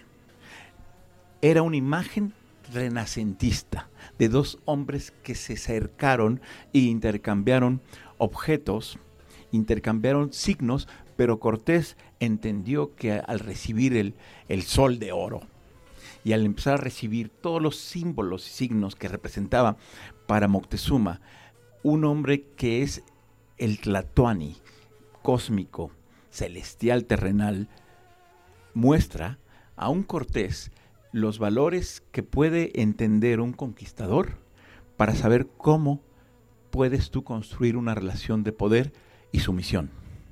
Entonces, eh, afortunadamente no hay historias sin documentos y esto que de lo que estoy hablando está en documentos a los que he accedido para saber que esta reunión del 8 de noviembre de, de 1519 fue la continuación de la historia indígena si le queremos llamar no indígena, eh, antigua mexicana, hacia, hacia lo que hoy, en este momento, a 500 años, es lo que somos. Eso se constituyó en ese encuentro. Eh, por lo cual, eh, la calidad de las crónicas como cronista, debes usarlas para poder darle elementos suficientes a, a esta argumentación. Por eso me permití traer ahora otros documentos que les compartiré. Eh, las crónicas deben ser usadas como fuentes eh, de investigación, pero también deben ser consideradas elementos importantes de constitución de una parte importante de la historia. Eh, las crónicas de este encuentro no solamente las podemos ver en las en las litografías y pictografías y en las obras artísticas que se encuentran en los museos europeos de todo el mundo de este encuentro de Moctezuma y Cortés. También creo que debemos en México eh, no solamente tenerlos en el Castillo de Chapultepec o en el Archivo General de la Nación o en el Instituto Nacional de Antropología e Historia. Debemos tenerlos, yo se los voy a dar ahora eh, para que podamos compartirlo y que los archivos generales y el, el Castillo Chapultepec tengan una política de difusión y apertura a sus archivos y a sus documentos fundacionales, como esto del que me refiero, y que pueda em, conocerse no solo unos investigadores y unos estudiosos o unos cronistas o, unos eh, productores como ustedes de historia y, temas sociales de la y humanidades, sino miles y millones de, em, de de jóvenes y futuras generaciones. Sí, eh, dime, Emiliano. Sí, bueno, nada más eh, cambiando un poquito el tema, viendo que hay, muchos interesados que se han acercado aquí a la mesa, eh, queremos invitar a todas las personas que están aquí alrededor de nosotros. esta es una radio libre por internet, nosotros hacemos radiodifusión de historia y ciencias sociales, en este caso estamos conversando sobre Hernán Cortés y su relación o su asentamiento aquí en Coyacán. Y pues los micrófonos están abiertos para todas las personas que estén aquí alrededor de nosotros, que quieran preguntar, que quieran comentar, que tengan alguna experiencia, alguna opinión. Aquí estamos para, pues somos un medio, los micrófonos están abiertos, ustedes pueden venir a comentar. Perdón que cambie así radicalmente el tema. te entiendo. Pero es que es para que toda la gente que esté aquí alrededor, porque luego pasa que pasa, que están pasando así a lo lejos y tienen un poquito de miedo no saben quiénes somos. Eh, nosotros venimos aquí a hacer radiodifusión.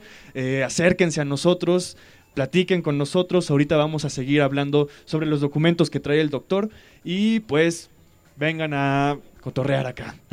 Pues sí, acérquense. Estamos hablando de justamente eh, Coyoacán en la época de la conquista.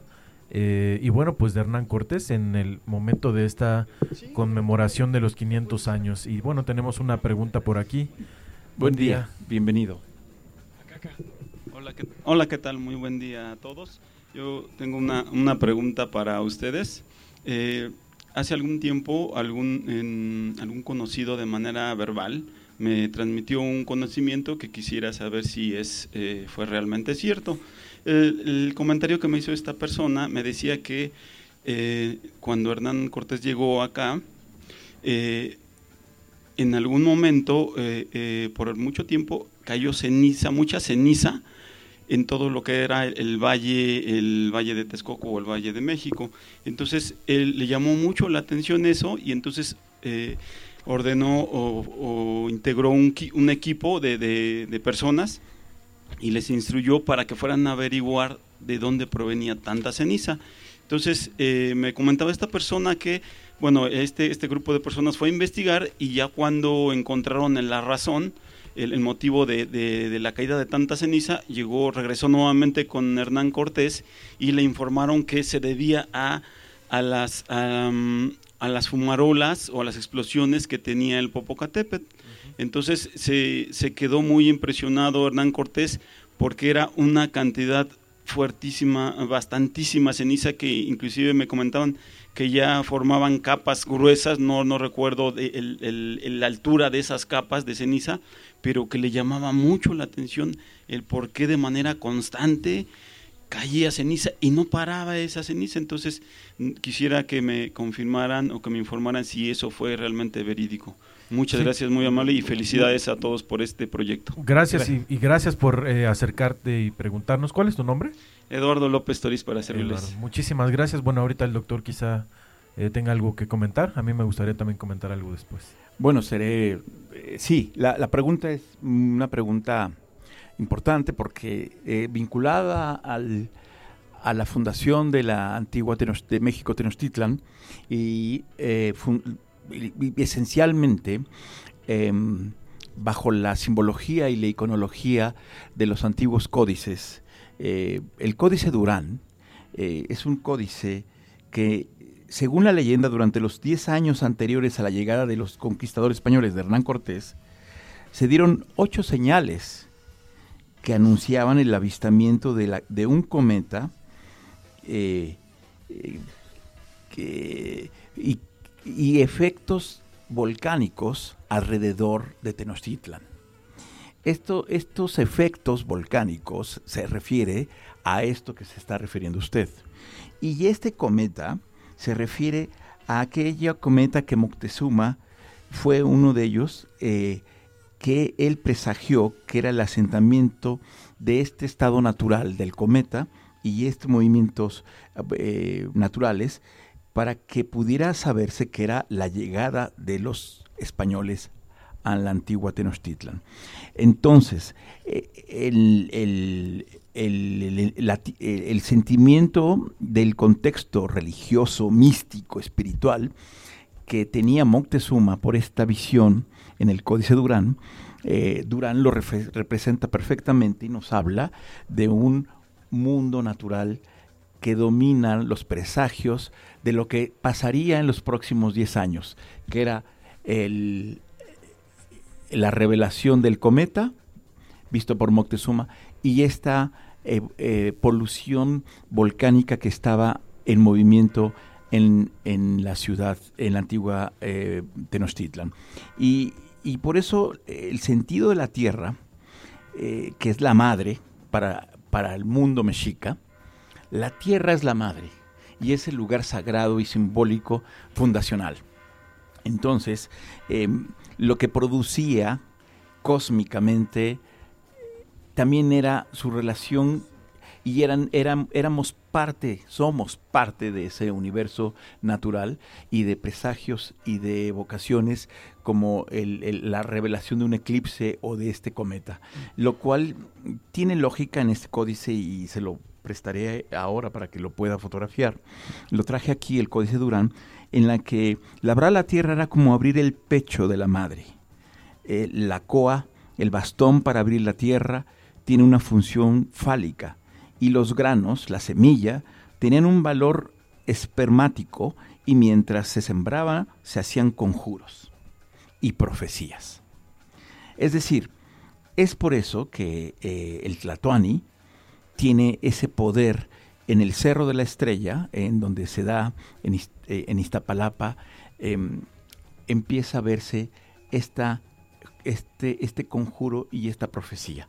Lo que me parece muy importante es que entendamos que tiene que ver todo esto con la tierra que da a luz, em, el maíz que da luz a, a la agua, pero también da luz a los fenómenos cósmicos y volcánicos que se dieron 10 años antes de la llegada de los españoles a Tenochtitlan. Quiero que por favor, eh, eh, eh, Misael, compartas el códice Durán. Sí.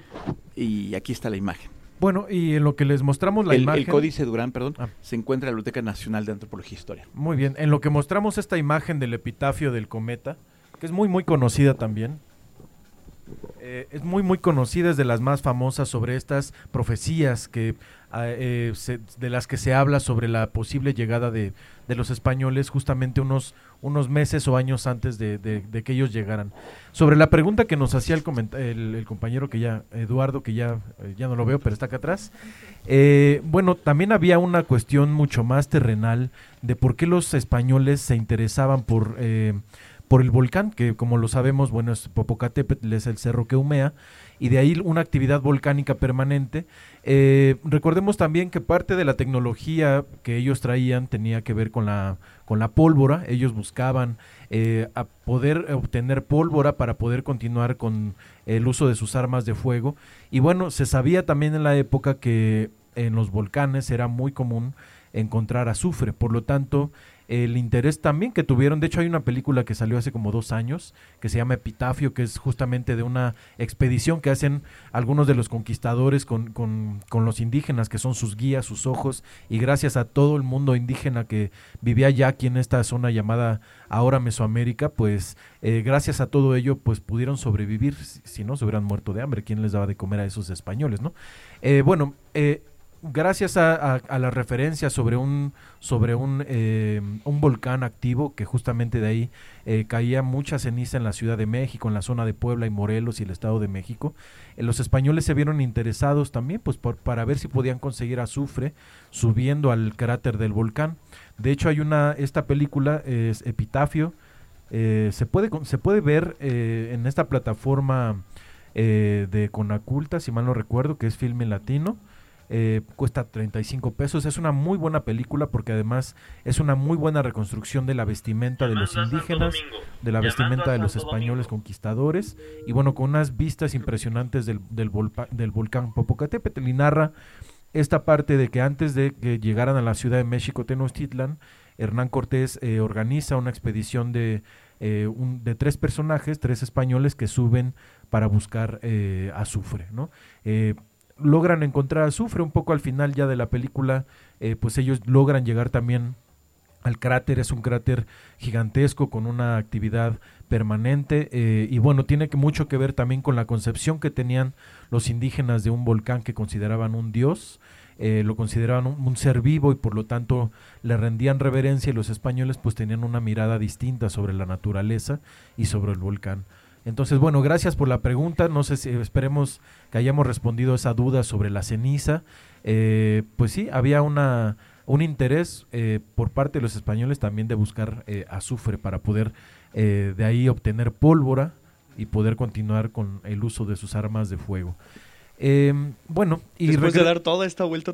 Después regresar, eh, sí, claro, y bueno, les agradecemos que se acerquen y que nos que nos hagan estas preguntas porque pues eso permite que podamos establecer un diálogo con quienes nos escuchan y nos ven y nos acompañan. Eh, y bueno, también yo le invitaría, doctora, que nos podamos acercar un poco más a Coyoacán. Eh, además de que ya estamos llegando a la parte final de la misión, sería interesante también pues conocer cómo era Coyoacán en esta época de la llegada de los españoles. Es una, eh, una de las preguntas eh, que animaron justamente a la, a la, organización de esta emisión del día de hoy. Eh, Coyoacán como una ciudad prehispánica, una, un pueblo prehispánico, un señorío que era parte, un señorío tepaneca que era parte dependiente de Azcapotzalco, que era justamente una de las ciudades de la, de la Triple Alianza, y bueno, Coyoacán como señorío era mucho más grande de la demarcación que hoy tenemos como alcaldía. En su momento también fue un municipio, después una delegación, hoy es una alcaldía, pero en ese, en ese momento que era un señorío, pues tenía una extensión mm, eh, pues verdaderamente grande. Eh, controlaba zonas, por ejemplo, lo que hoy, es San Ángel, Miscoac, Tacubaya, Tlalpan, Contreras, Coajimalpa, algunos pueblos de la la región del desierto leoleno, todo eso formaba parte de un señorío que era súper importante además porque podía, como lo decíamos al inicio de la emisión, se podía a través de este territorio tener acceso a distintos recursos, ¿no? Lacustres, aquí muy cerca ya iniciaba la zona eh, de, Chinampas, eh, teníamos también, tenía también la gente de aquella época, pues recursos pétreos eh, de recolección también en la zona de los Pedregales, había una extensa zona de terrenos aluviales justamente alimentada por el río de la Magdalena, alimentada también por algunos de los em, de los manantiales que surgían y que actualmente todavía surgen algunos en la zona de los Pedregales. Eh, había también obviamente recursos forestales, todo ese enorme bosque de que hoy conocemos como los dinamos, ¿no? El bosque también del, del desierto de los leones, todo esa, eso era una eh, forma riquísima de, de, recursos, sin contar además, obviamente, el agua, el agua dulce, el agua potable de, para el consumo humano. Todo eso permitía que Coyoacán pues fuera eh, una zona muy importante, ya lo comentábamos también en la última emisión que hacíamos aquí sobre arqueología en Coyoacán, eh, nos comentaba Raquel Soriano, nuestra invitada de aquella ocasión, eh, pues la, la, la, estratégica ubicación de, de, de esta zona, no llamada Coyoacán todavía en la época muy antigua de la época prehispánica en el horizonte clásico, pues la gente que habitó en esta zona pues podía tener recursos a la mano disponibles y eso hizo que esta zona fuera habitada pues prácticamente durante todas las épocas de los horizontes prehispánicos, ¿no? Cuando llega Hernán Cortés justamente es uno de los em, de los de los señoríos más importantes de esta zona fuera de la Ciudad de México, pero finalmente era parte de, de los tributarios, así como Xochimilco, de los tributarios de la Ciudad de México, eh, de, de la Ciudad de México, Tenochtitlan, y eh, bueno, pues era un señorío que tenía su propio Tlatoani, un señor llamado Cuaupopocatzin, ¿no? Que era, pues la traducción es muy bonita porque es como, como, eh, como águila que humea, ¿no? Mm. como, como un volcán, digamos. Eh, y bueno, pues fue justamente este personaje el que permitió a los españoles salir de la Ciudad de México cuando, cuando se vivió esa llamada Noche Triste, ¿no? Que es lo que también ocasiona que los mexicas asesinen al Tlatuani de Coyoacán. es sucedido además por su hijo y bueno, después Hernán Cortés, durante todo el proceso de la conquista de la ciudad, pues tiene una relación cercana con, con, el Tlatoani de aquí de Coyoacán. Le permite además establecerse, les, le dona algunos de sus terrenos que tenía el Tlatoani para que construya un solar, una casa que era justamente donde hoy se encuentra el edificio delegacional, que es un edificio del siglo XVIII, eh, pero ahí mismo se encontró el, el, el solar donde habitó Hernán Cortés en algún momento. Esta zona de Coyoacán, pues evidentemente en lo que la Ciudad de México era tomada después de la caída en 1521, pues hubo un momento eh, en el que la Ciudad de, de, México tuvo que ser pues reconstruida después de un momento eh, de dos años de guerra y destrucción. Y en esos dos años, entre 1521 y 1523, pues Coyoacán fue el centro de la Nueva España, ¿no? Desde aquí como ya lo decía el doctor, pues despachaba Hernán Cortés. De, uh -huh. aquí, se, aquí se encontraba el cabildo de la Ciudad de México, que después se va a trasladar hacia Tenochtitlan, ¿no? Pero, digamos, toda esa es una importancia nodal para estos primeros años de, eh, pues de construcción de una, de una ciudad diferente, ahora una ciudad novohispana, pero que tenía toda una, eh, una, una tradición ya de, de tener una, una ciudad grande, como lo habíamos hablado anteriormente, pero también pues con conexiones importantes con los señoríos de alrededor en esta zona lacustre que era gigantesca. Eh, muy, eh, has hecho una crónica eh, sí, fantástica de la historia de Coyoacán y creo que eres un cronista que debe trabajar con nosotros. Me... Sí, claro. Tenemos, una pregunta. Una pregunta ¿sí? ¿sí? yo soy Maristel Rojas, presidente de esta colonia. Ah. Eh, pero eh, yo tenía entendido que era Istolinque, el rey. Y... Sí, de hecho es eh, todo un linaje que vivió hasta el siglo XVIII. Eh, Istolinque es como el apellido, digamos, del linaje y se van sucediendo. Después, el primer nombre, digamos, el, del Tlatoani cuando llega Hernán Cortés era Coapopocatzin Después su hijo por aquí lo tenía anotado, es Hernando Cotechtin. Después su, el, digamos, el tercer Tlatoani que gobernó hasta 1569 era justamente Juan Guzmán Istolink o Istolintli. Hay varios, varias derivaciones de ese linaje eh, y bueno, ese linaje se conservó hasta finales del siglo XVIII. Creo que el último de ellos eh, conservaba el, el, digamos, el título nobiliario eh, como cacique de Coyoacán, pero perdió su cacicazgo y de hecho él fue el presidente, creo que fue el primer presidente de la Real Academia de San Carlos, justamente a finales del siglo XVIII, recién fundada la academia, eh, y era parte de estos gobernantes indígenas que siguieron conservando a lo largo de tres siglos eh, pues su, su, linaje, digamos, su apellido como, como este linaje importante, pero con el paso del tiempo pues fueron también mestizándose, castellanizándose, hispanizándose y fueron adoptando más otra otro modo de vida pues más español que indígena. Muchas gracias. Muchas gracias. Sí. Eh, qué, qué, importante eh, saber eh, la importancia que tiene Hernán Cortés al ser el fundador del Cabildo. Em, aquí hace 500 años, en Coyoacán, en la antigua vía de Coyoacán, Hernán Cortés atormentó Cuauhtémoc. Es un episodio de los más terribles y tristes que Miguel León Portilla ha podido eh, hacer crónicas eh, de, esa, de esta historia que vivió el antiguo pueblo de, de Coyoacán. Eh, también, también de los, del hombre elogioso y valeroso que fue Cuauhtémoc, el último emperador de México Tenochtitlan, eh, en este ámbito de Coyoacán sucedieron los encuentros más simbólicos, eh, pero también los más eh, reveladores para, para, quienes vivimos en Coyoacán. Eh, el 13 de agosto de 1521, Hernán Cortés se instala en Coyoacán eh, con sus capitanes y con algunos prisioneros como Cuauhtémoc, y al que sometió durante muchos procesos buscando una eh, radiografía o un mapa como, eh, como un vía crucis que lo llevara a conocer dónde se encontraba el, el, los tesoros que tenía el imperio.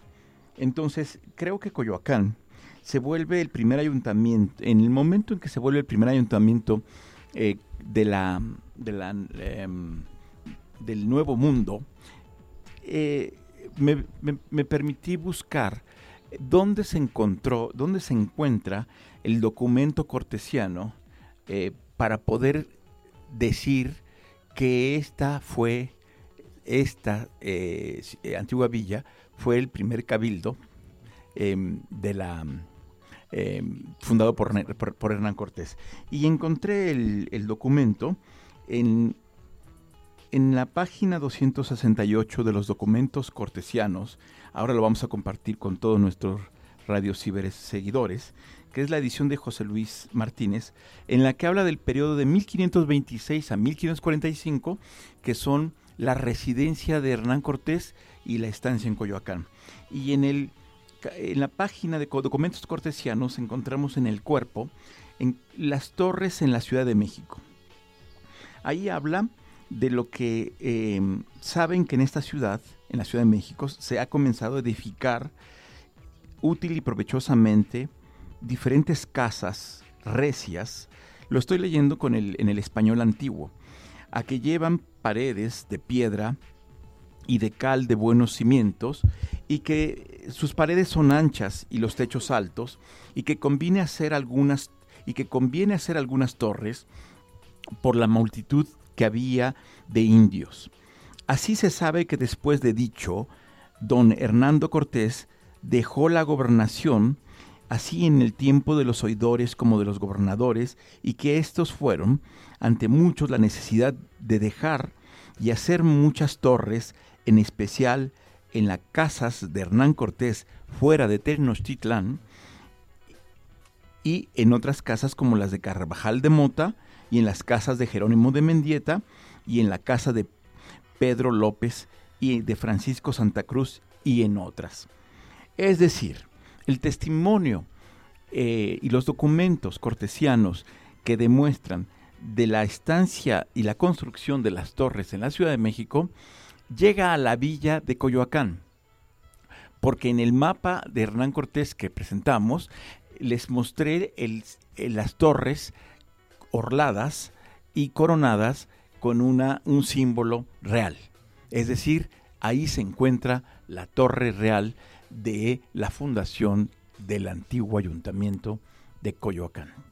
Es decir, en el mapa de Cortés, en, atribuido a Hernán Cortés, está la, construcción de la torre.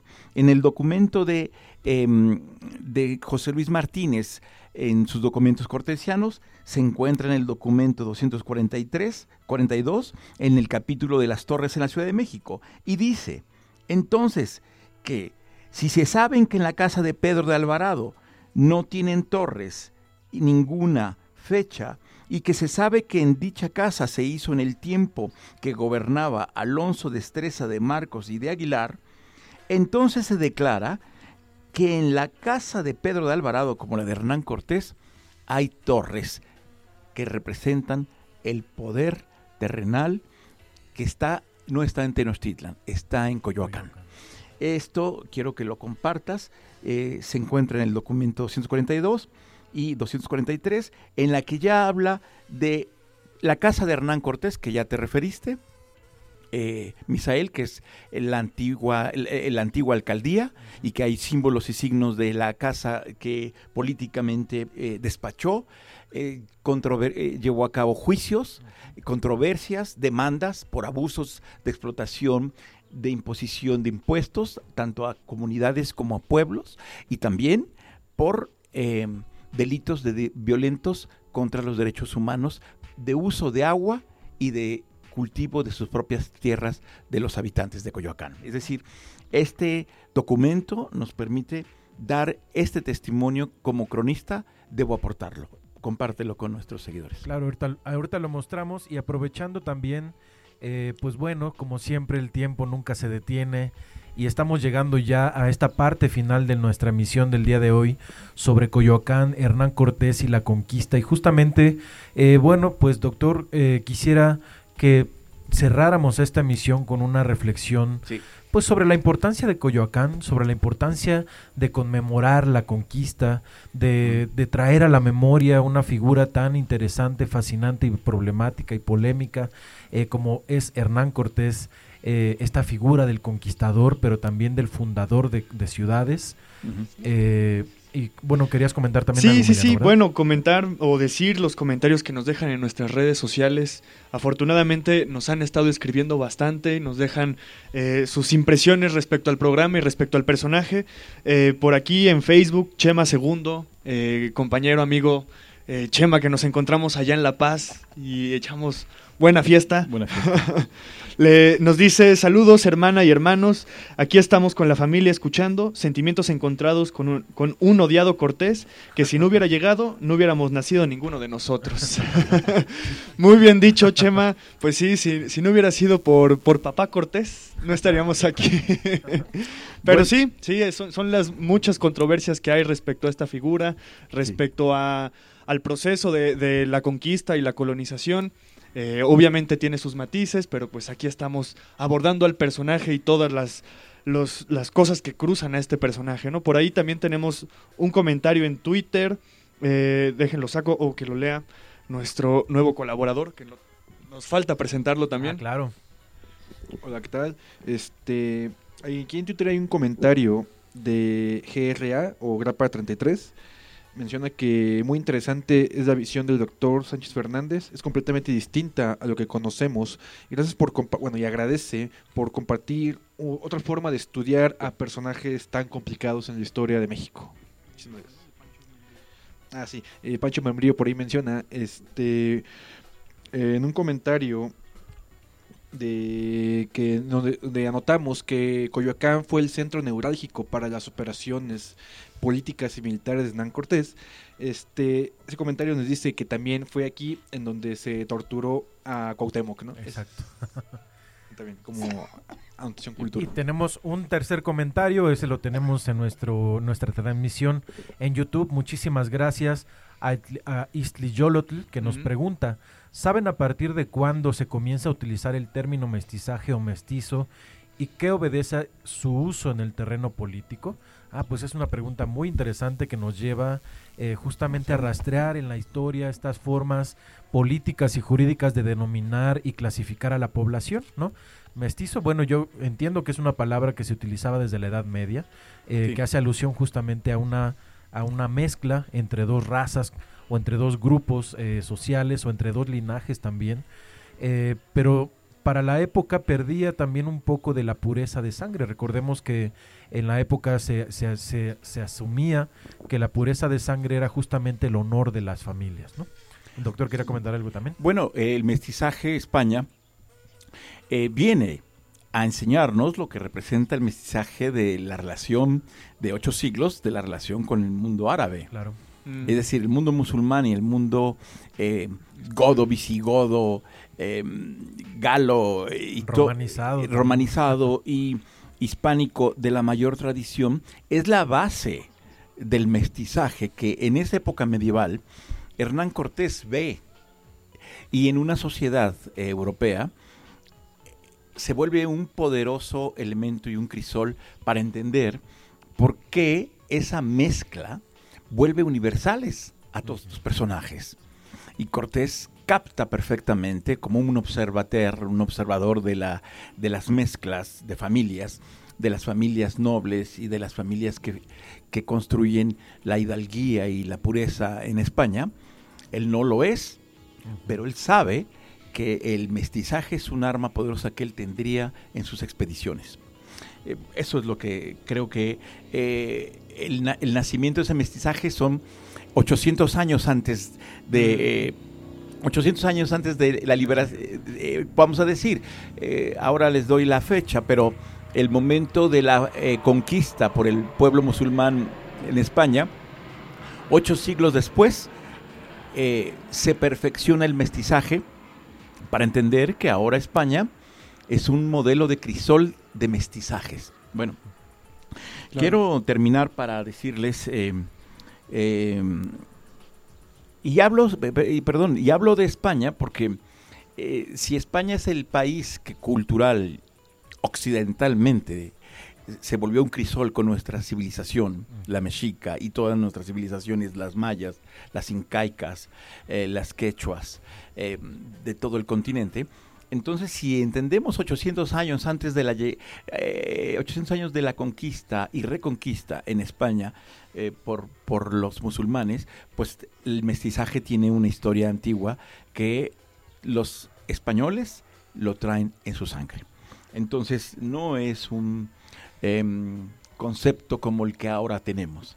Eh, afortunadamente, con el rescate de los pueblos originarios en Coyoacán y en los pueblos em, eh, originarios y barrios, empezamos a sentir más ese sentimiento de mestizaje y de pureza que tenemos como pueblos.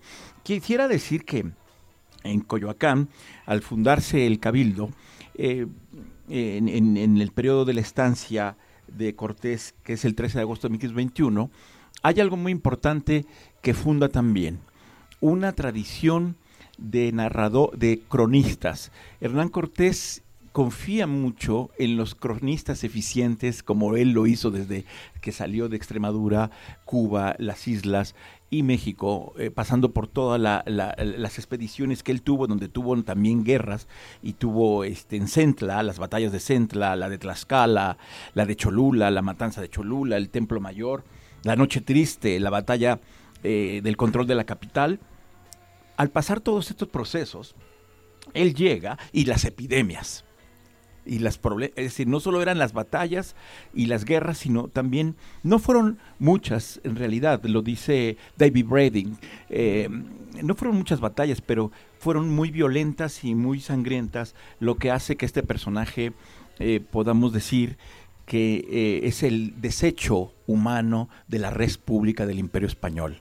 Así yo lo definiría. Pero quiero decir que recuperar el valor y el sentido de este estratega lo hizo que él, al, separarse de la corte y de la monarquía y ser un rebelde y venirse a, a Coyoacán, aquí escribió gran parte de sus cartas y de sus visiones de lo que fue la conquista, aquí logró empezar a tener relación con las... se volvió un hombre que le dio un sentido, por ejemplo, a Coyoacán, ese es algo privilegiado.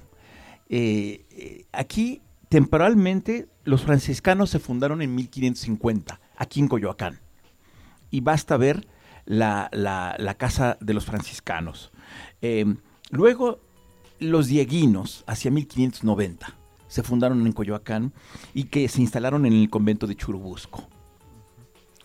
y ahí hay toda una historia del patrimonio artístico de esta época para entender cómo Hernán Cortés también atrajo a los misioneros y teólogos que querían también empezar en otra etapa de la conquista a conocer la vida de los pueblos originarios, sus costumbres, sus tradiciones, eh, la forma de separación y distribución del agua, la forma de los apantles, la forma de los, de los cultivos de su maíz, la forma del, trabajo de textilero tradicional en la tradición antigua también.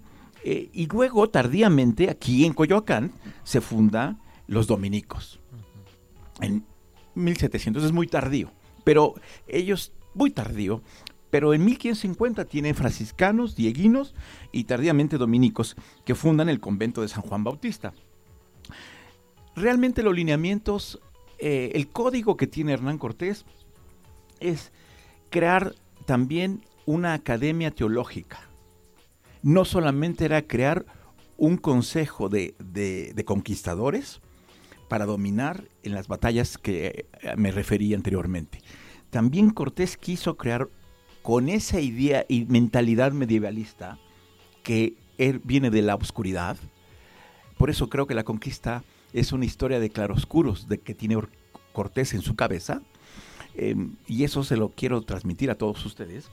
También sustituye Cortés ese claroscuro que es la medioevo, y cuando llega a México y llega a Coyoacán, él ve que puede crear academias importantes de teología está la Escuela de Teología y la Escuela Tradicional de la Cruz en Tlatelolco, donde se encuentran los traductores más importantes de los códices como el Códice Badiano, el Códice Indonorum Medicinalis. Eh, es decir, crea una escuela de academia, crea, una, crea academias de traductores latinos al náhuatl y náhuatl al español, o viceversa. Eran simultáneos y transversales lingüistas. Cortés era un homus linguae, un hombre lingüístico, y no necesitaba más que a un, a un intérprete o a un informante, que era la Malinche. Y entonces creo que la visión de Cortés de fundar estas academias en Coyoacán, imagínense en tan poco periodo de cuando se fundó, que les dije que se fundó en 1521, en 1590 ya había una fundación de academias teológicas y de importantes hombres que para la religión y para el futuro de la evangelización y la conquista espiritual, Cortés empezó a traerlos a Coyoacán. Y, ese sentido tiene que ver, por eso me permití decir, no digo que, que hay que hacer homenajes a Cortés, eh, como, como se pretende, sino reconocer la especificidad de un hombre que tiene que ver con el destino de, nuestra, de, nuestra, de nuestro mundo y, creo que él trajo una visión a través de estas academias también renacentista y barroca y neoclásica. Por ejemplo, basta ver las iglesias, las técnicas y basta ver la arquitectura arquitectónica y, de construcción de sus interiores y lo que eran los objetos que decoraban las iglesias en Coyoacán eran de un churrigoresco y de un barroco que es ese mundo que Hernán Cortés creó en, lo trajo de Oaxaca, lo trajo de la Ciudad de México y lo trajo a eh, Coyoacán.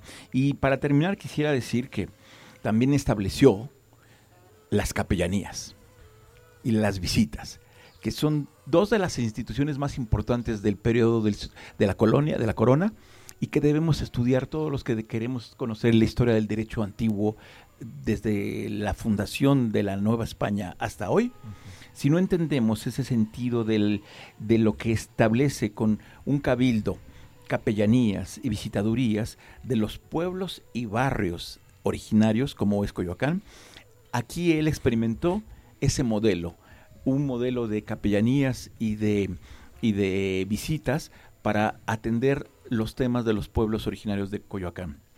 Y para terminar quisiera decir que eh, Cortés al final pudo haber tenido en este en Coyoacán eh, a los más prósperos empresarios eh, que fundaron obrajes, talleres de hilados, tejidos de paño, ranchos, fincas. Aquí estamos en una antigua finca, solares, palacetes y que se conservan muchos. Hay un palacete que pertenece a la familia Em, de, la pintora Rina Lazo, que es una de las mujeres más emblemáticas e icónicas de, del arte, eh, del muralismo mexicano, discípula de Diego Rivera, y que aquí tengo frente a, nosotros a una persona muy cercana em, a, la presidenta de la, de, la colonia, quien, y además eh, distinguida académica emérita y eh, miembro de la Sociedad de Letras,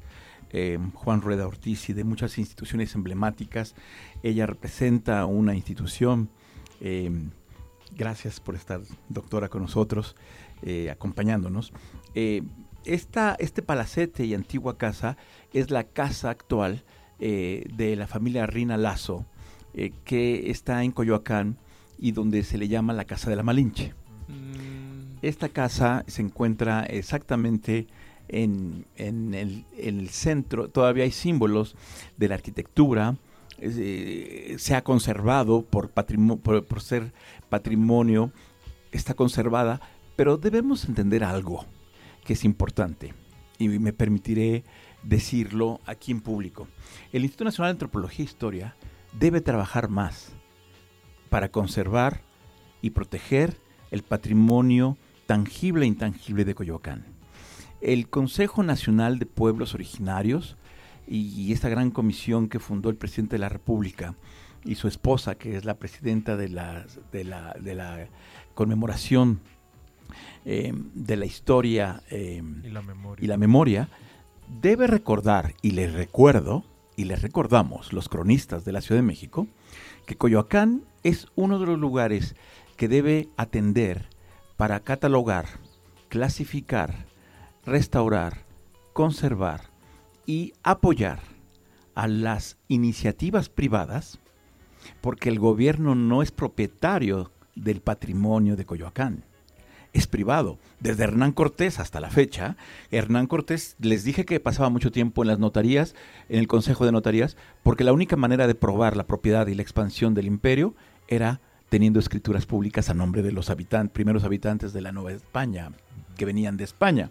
empresarios o, o viajeros ilustres, no importaba, pero si tú querías una propiedad, debías tener el derecho legítimo de la propiedad la compra, la venta y la escritura.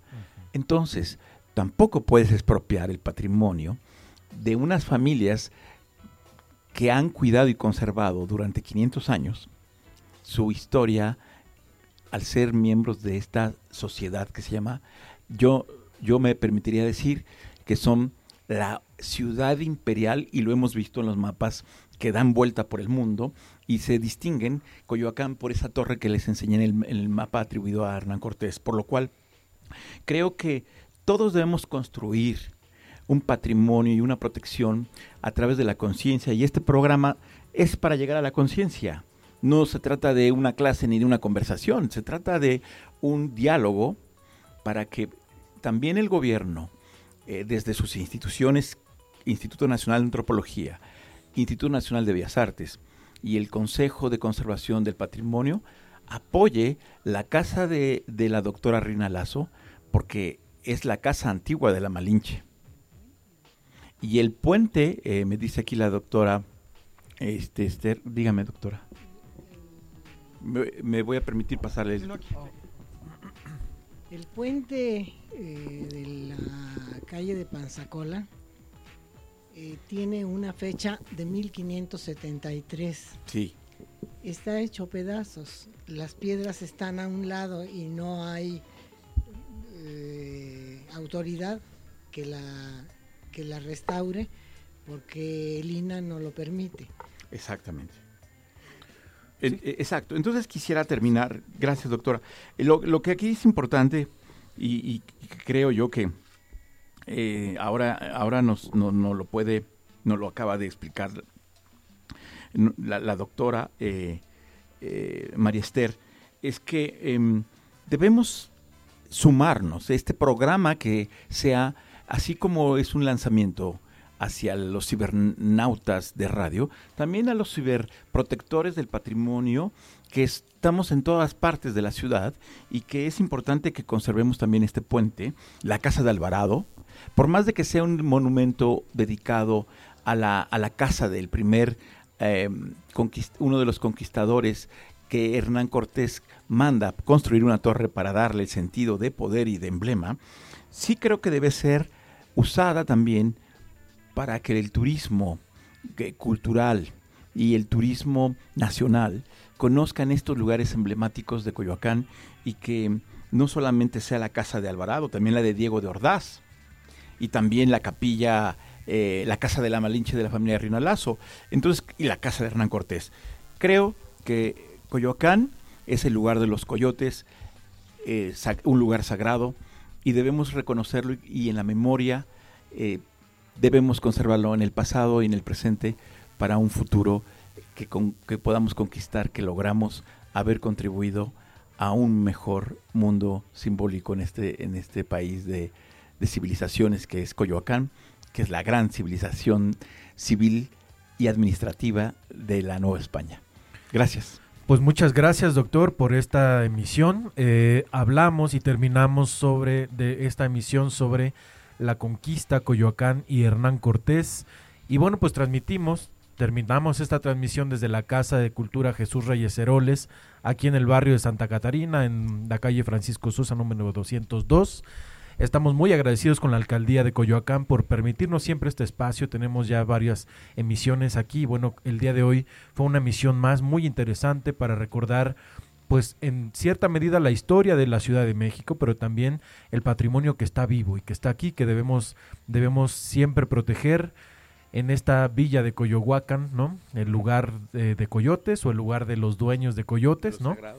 De los sagrados coyotes también, hay distintas eh, traducciones de su etimología. Bueno, pues terminamos, les agradecemos nuevamente a quienes nos, nos escucharon, están aquí también acompañándonos, a quienes nos escribieron, a quienes nos ven todavía aquí en, en YouTube, pues les agradecemos mucho que hayan estado pendientes de esta emisión.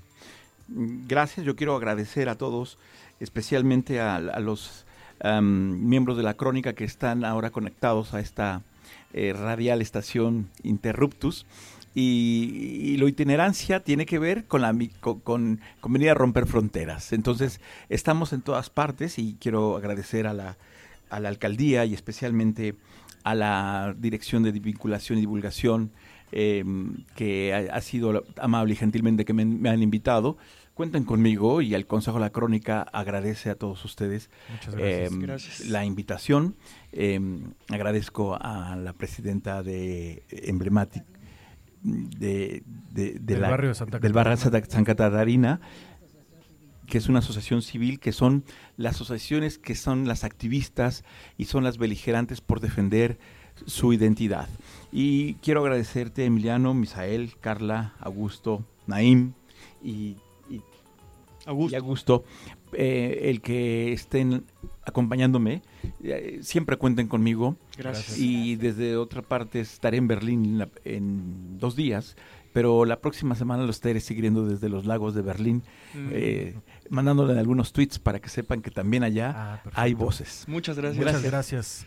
Pues con esto terminamos. Agradecemos a todas las personas que nos han escuchado, escrito en nuestras redes y nos escuchamos el próximo domingo en Interruptos. Sí, eh, y bueno, recordar a todas las personas que están aquí alrededor de esta emisión y a las personas que nos escuchan desde pues nuestras páginas, que somos una radio de divulgación de historia, hacemos programas todos los domingos desde el Pedregal de Santo Domingo y también aquí en la Casa Jesús Reyes Heroles, también hacemos programas, hemos hecho programa en, archivos históricos, en, en la calle, eh, de nuestra querida colonia El Pedregal de Santo Domingo, pero también en otros espacios donde nos presten lugares, eh, internet y pues luz para poder hacer nuestras emisiones. Gracias Carlos Slim por darnos internet. Gracias Carlos Slim y pues gracias a todos por estar aquí.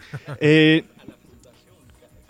Exacto, y pues nos escribieron también en Facebook que si va a haber repetición, sí hay, bueno, no hay repetición, todo esto se graba, están los podcasts en nuestra página de internet, pueden escuchar este programa que lo vamos a subir pues en esta semana y si no y si las ansias los comen pueden escuchar desde YouTube que inmediatamente se va a subir la emisión y pues también, pueden escuchar todos nuestros otros programas que tenemos como 150 o 200, no sé cuántos más, este, de distintos programas de radio, de historia y ciencias sociales. Claro. Sí, véanlo. Bueno, esta misión se queda ya en nuestro canal de YouTube. Eh, tenemos un canal recién estrenado de Spotify. Ahí hay ya algunos de los de los podcasts. Bueno, terminamos. Que estén muy bien y hasta pronto.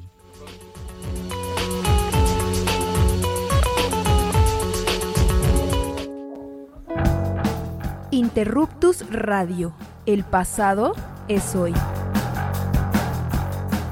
Emisión sobre historia y ciencias sociales en Radio Libre por Internet. www.interruptusradio.com